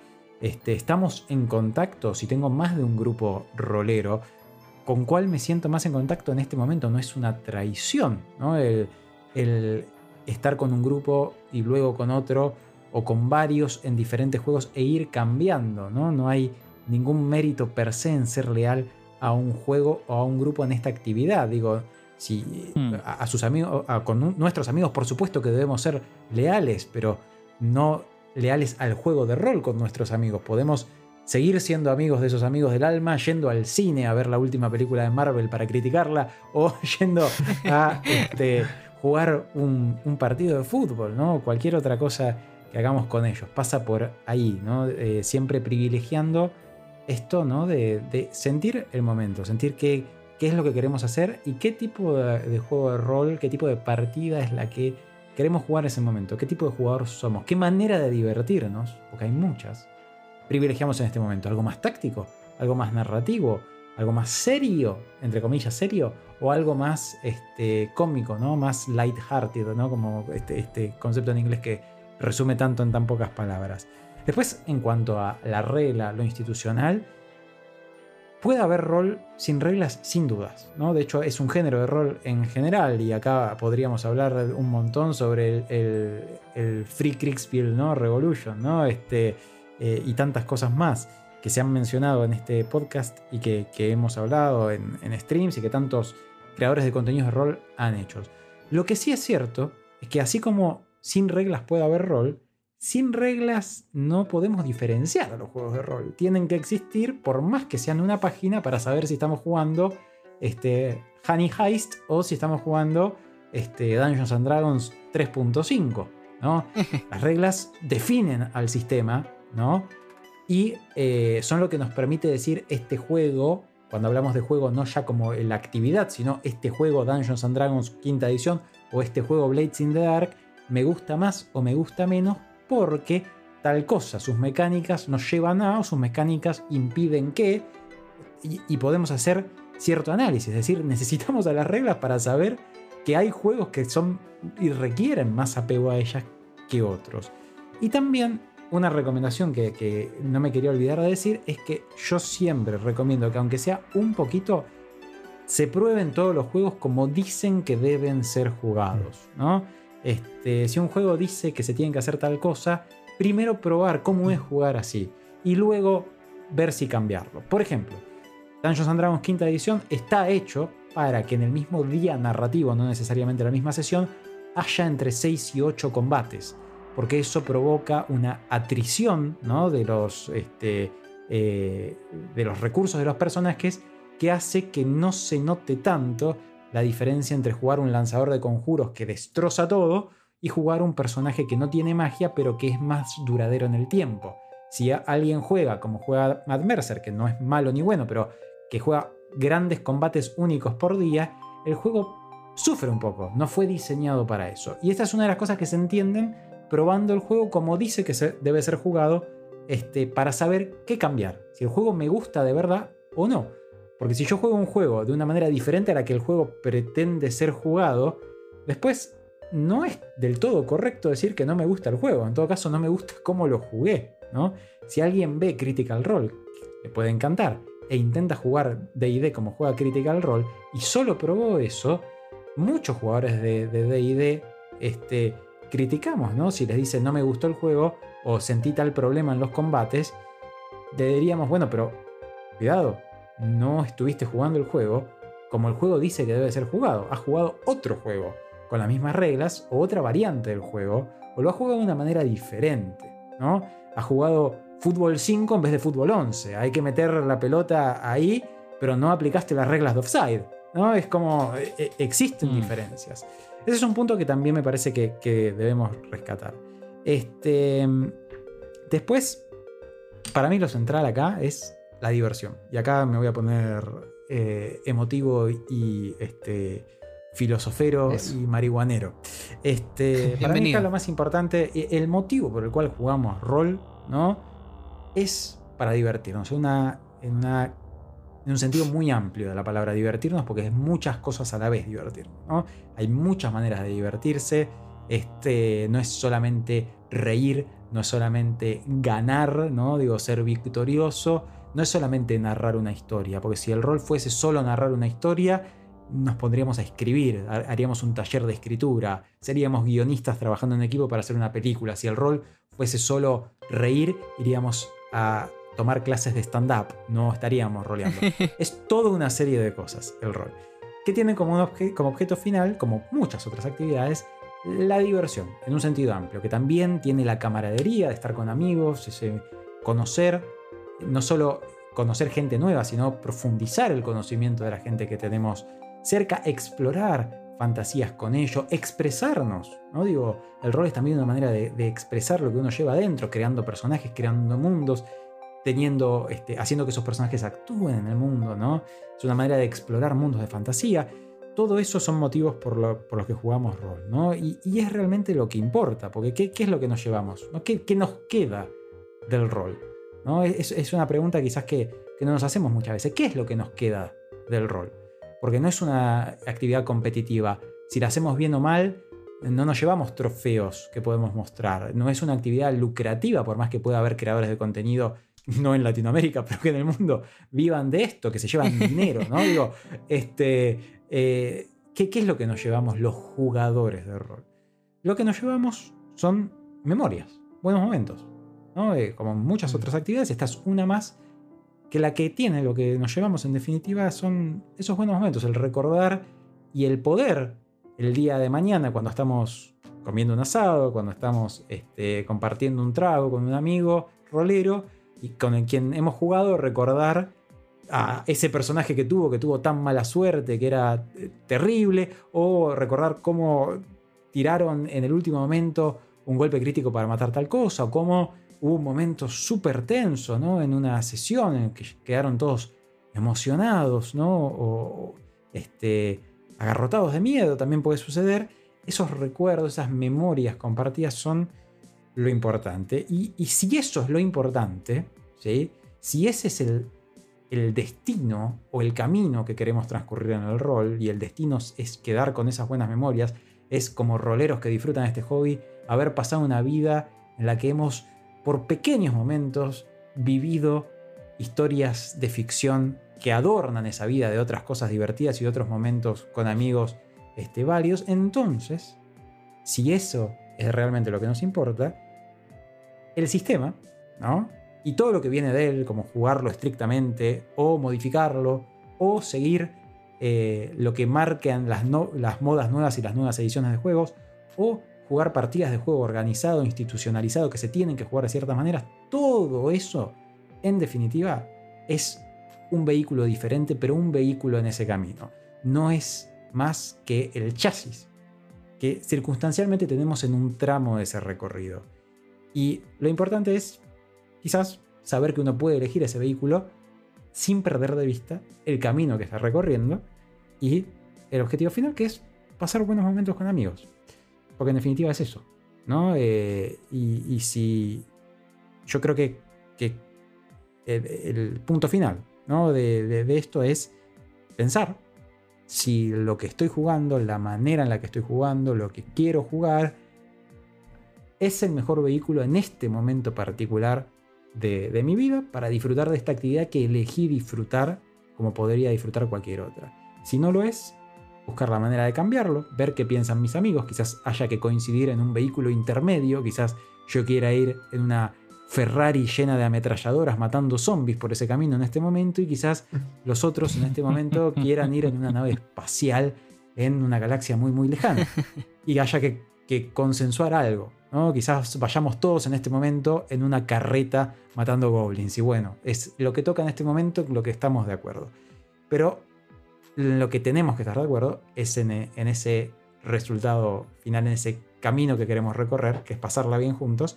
Y si no encontramos un vehículo que nos satisfaga, decir que quizás en este momento haya que hacer una parada en el camino. Parar a cargar combustible, ¿no? Y jugar juegos de mesa, que hay un montón, jugar videojuegos, ¿no? Eh, estar de otra manera con amigos, ir al cine, eh, porque compartimos, aunque no sea ya el mismo hobby, el mismo objetivo, que es tener buenas memorias, disfrutar más la vida en definitiva a través de este hobby que nos encanta, y ya volverá a aparecer, ¿no? Cuando caminemos por esas calles, estemos no jugando rol en este momento, un nuevo vehículo, una nueva Ferrari, una nueva nave espacial o este, un escarabajo ahí eh, para elegir y decir, ahora sí, ahora quiero ir en ese vehículo. Pero siempre teniendo en cuenta el camino que queremos recorrer. Y eso para mí es lo, lo importante y lo que me llevo de, de- de esta charla. Oye, pero Fede no falla, qué, qué espectacular palabras al cierre. Estoy casi co- co- conmovido con, con, con palabras tan- bonitas. Una muy buena metáfora. Ya con, con esto eh, ya podemos ir cerrando eh, este episodio de hoy, esta vuelta de temporada. Eh, se vienen hartas cositas, así que pónganle ojo a nuestras redes. Eh, lo que ya podemos adelantar y que lo sepan, eh, que no es para mal, es para mejor, así que nos alegraremos, supongo, es que este programa va a empezar a salir eh, semana por medio y no todas las semanas, ¿ya? Para que Oh. tengan la expectativa en mente, ¿cierto? Y no esperen con más, con más ganas, ¿cierto? Para que nos extrañen un poco, ¿ya? Y antes de finalizar y despedirnos, Fede, eh, tus redes sociales donde podemos encontrarte es el tiempo de la promoción, el autobombo. Dele nomás, todo suyo. Muy bien, pueden encontrar a Tomate20 en arroba tomate20rpg en Instagram, arroba tomate20rpg. También pueden encontrarnos en Twitch como twitch.tv barra tomate20-bajo. Sí, con un guion bajo al final porque alguien nos ganó y tuvo primero el tomate 20. Así que es fácil de recordar. Recuerden que hemos sido derrotados y que tuvimos que poner un guion bajo, como no, nuestra autoestima cuando encontramos que había sucedido eso. Además, nos pueden encontrar en YouTube, sencillamente buscando ahí en YouTube Tomate 20, vamos a salir. Ahí nos van a reconocer porque tenemos el mismo logo en las otras redes sociales. Ahí es donde nos pueden encontrar. Eh, principalmente en Instagram anunciamos nuestras actividades, nuestras entrevistas y de vez en cuando subimos tips y consejos orientados a la parte narrativa del juego de rol. En Twitch principalmente tenemos las entrevistas que tenemos con diferentes creadores de contenido circundantes al rol o directamente del mundo del rol.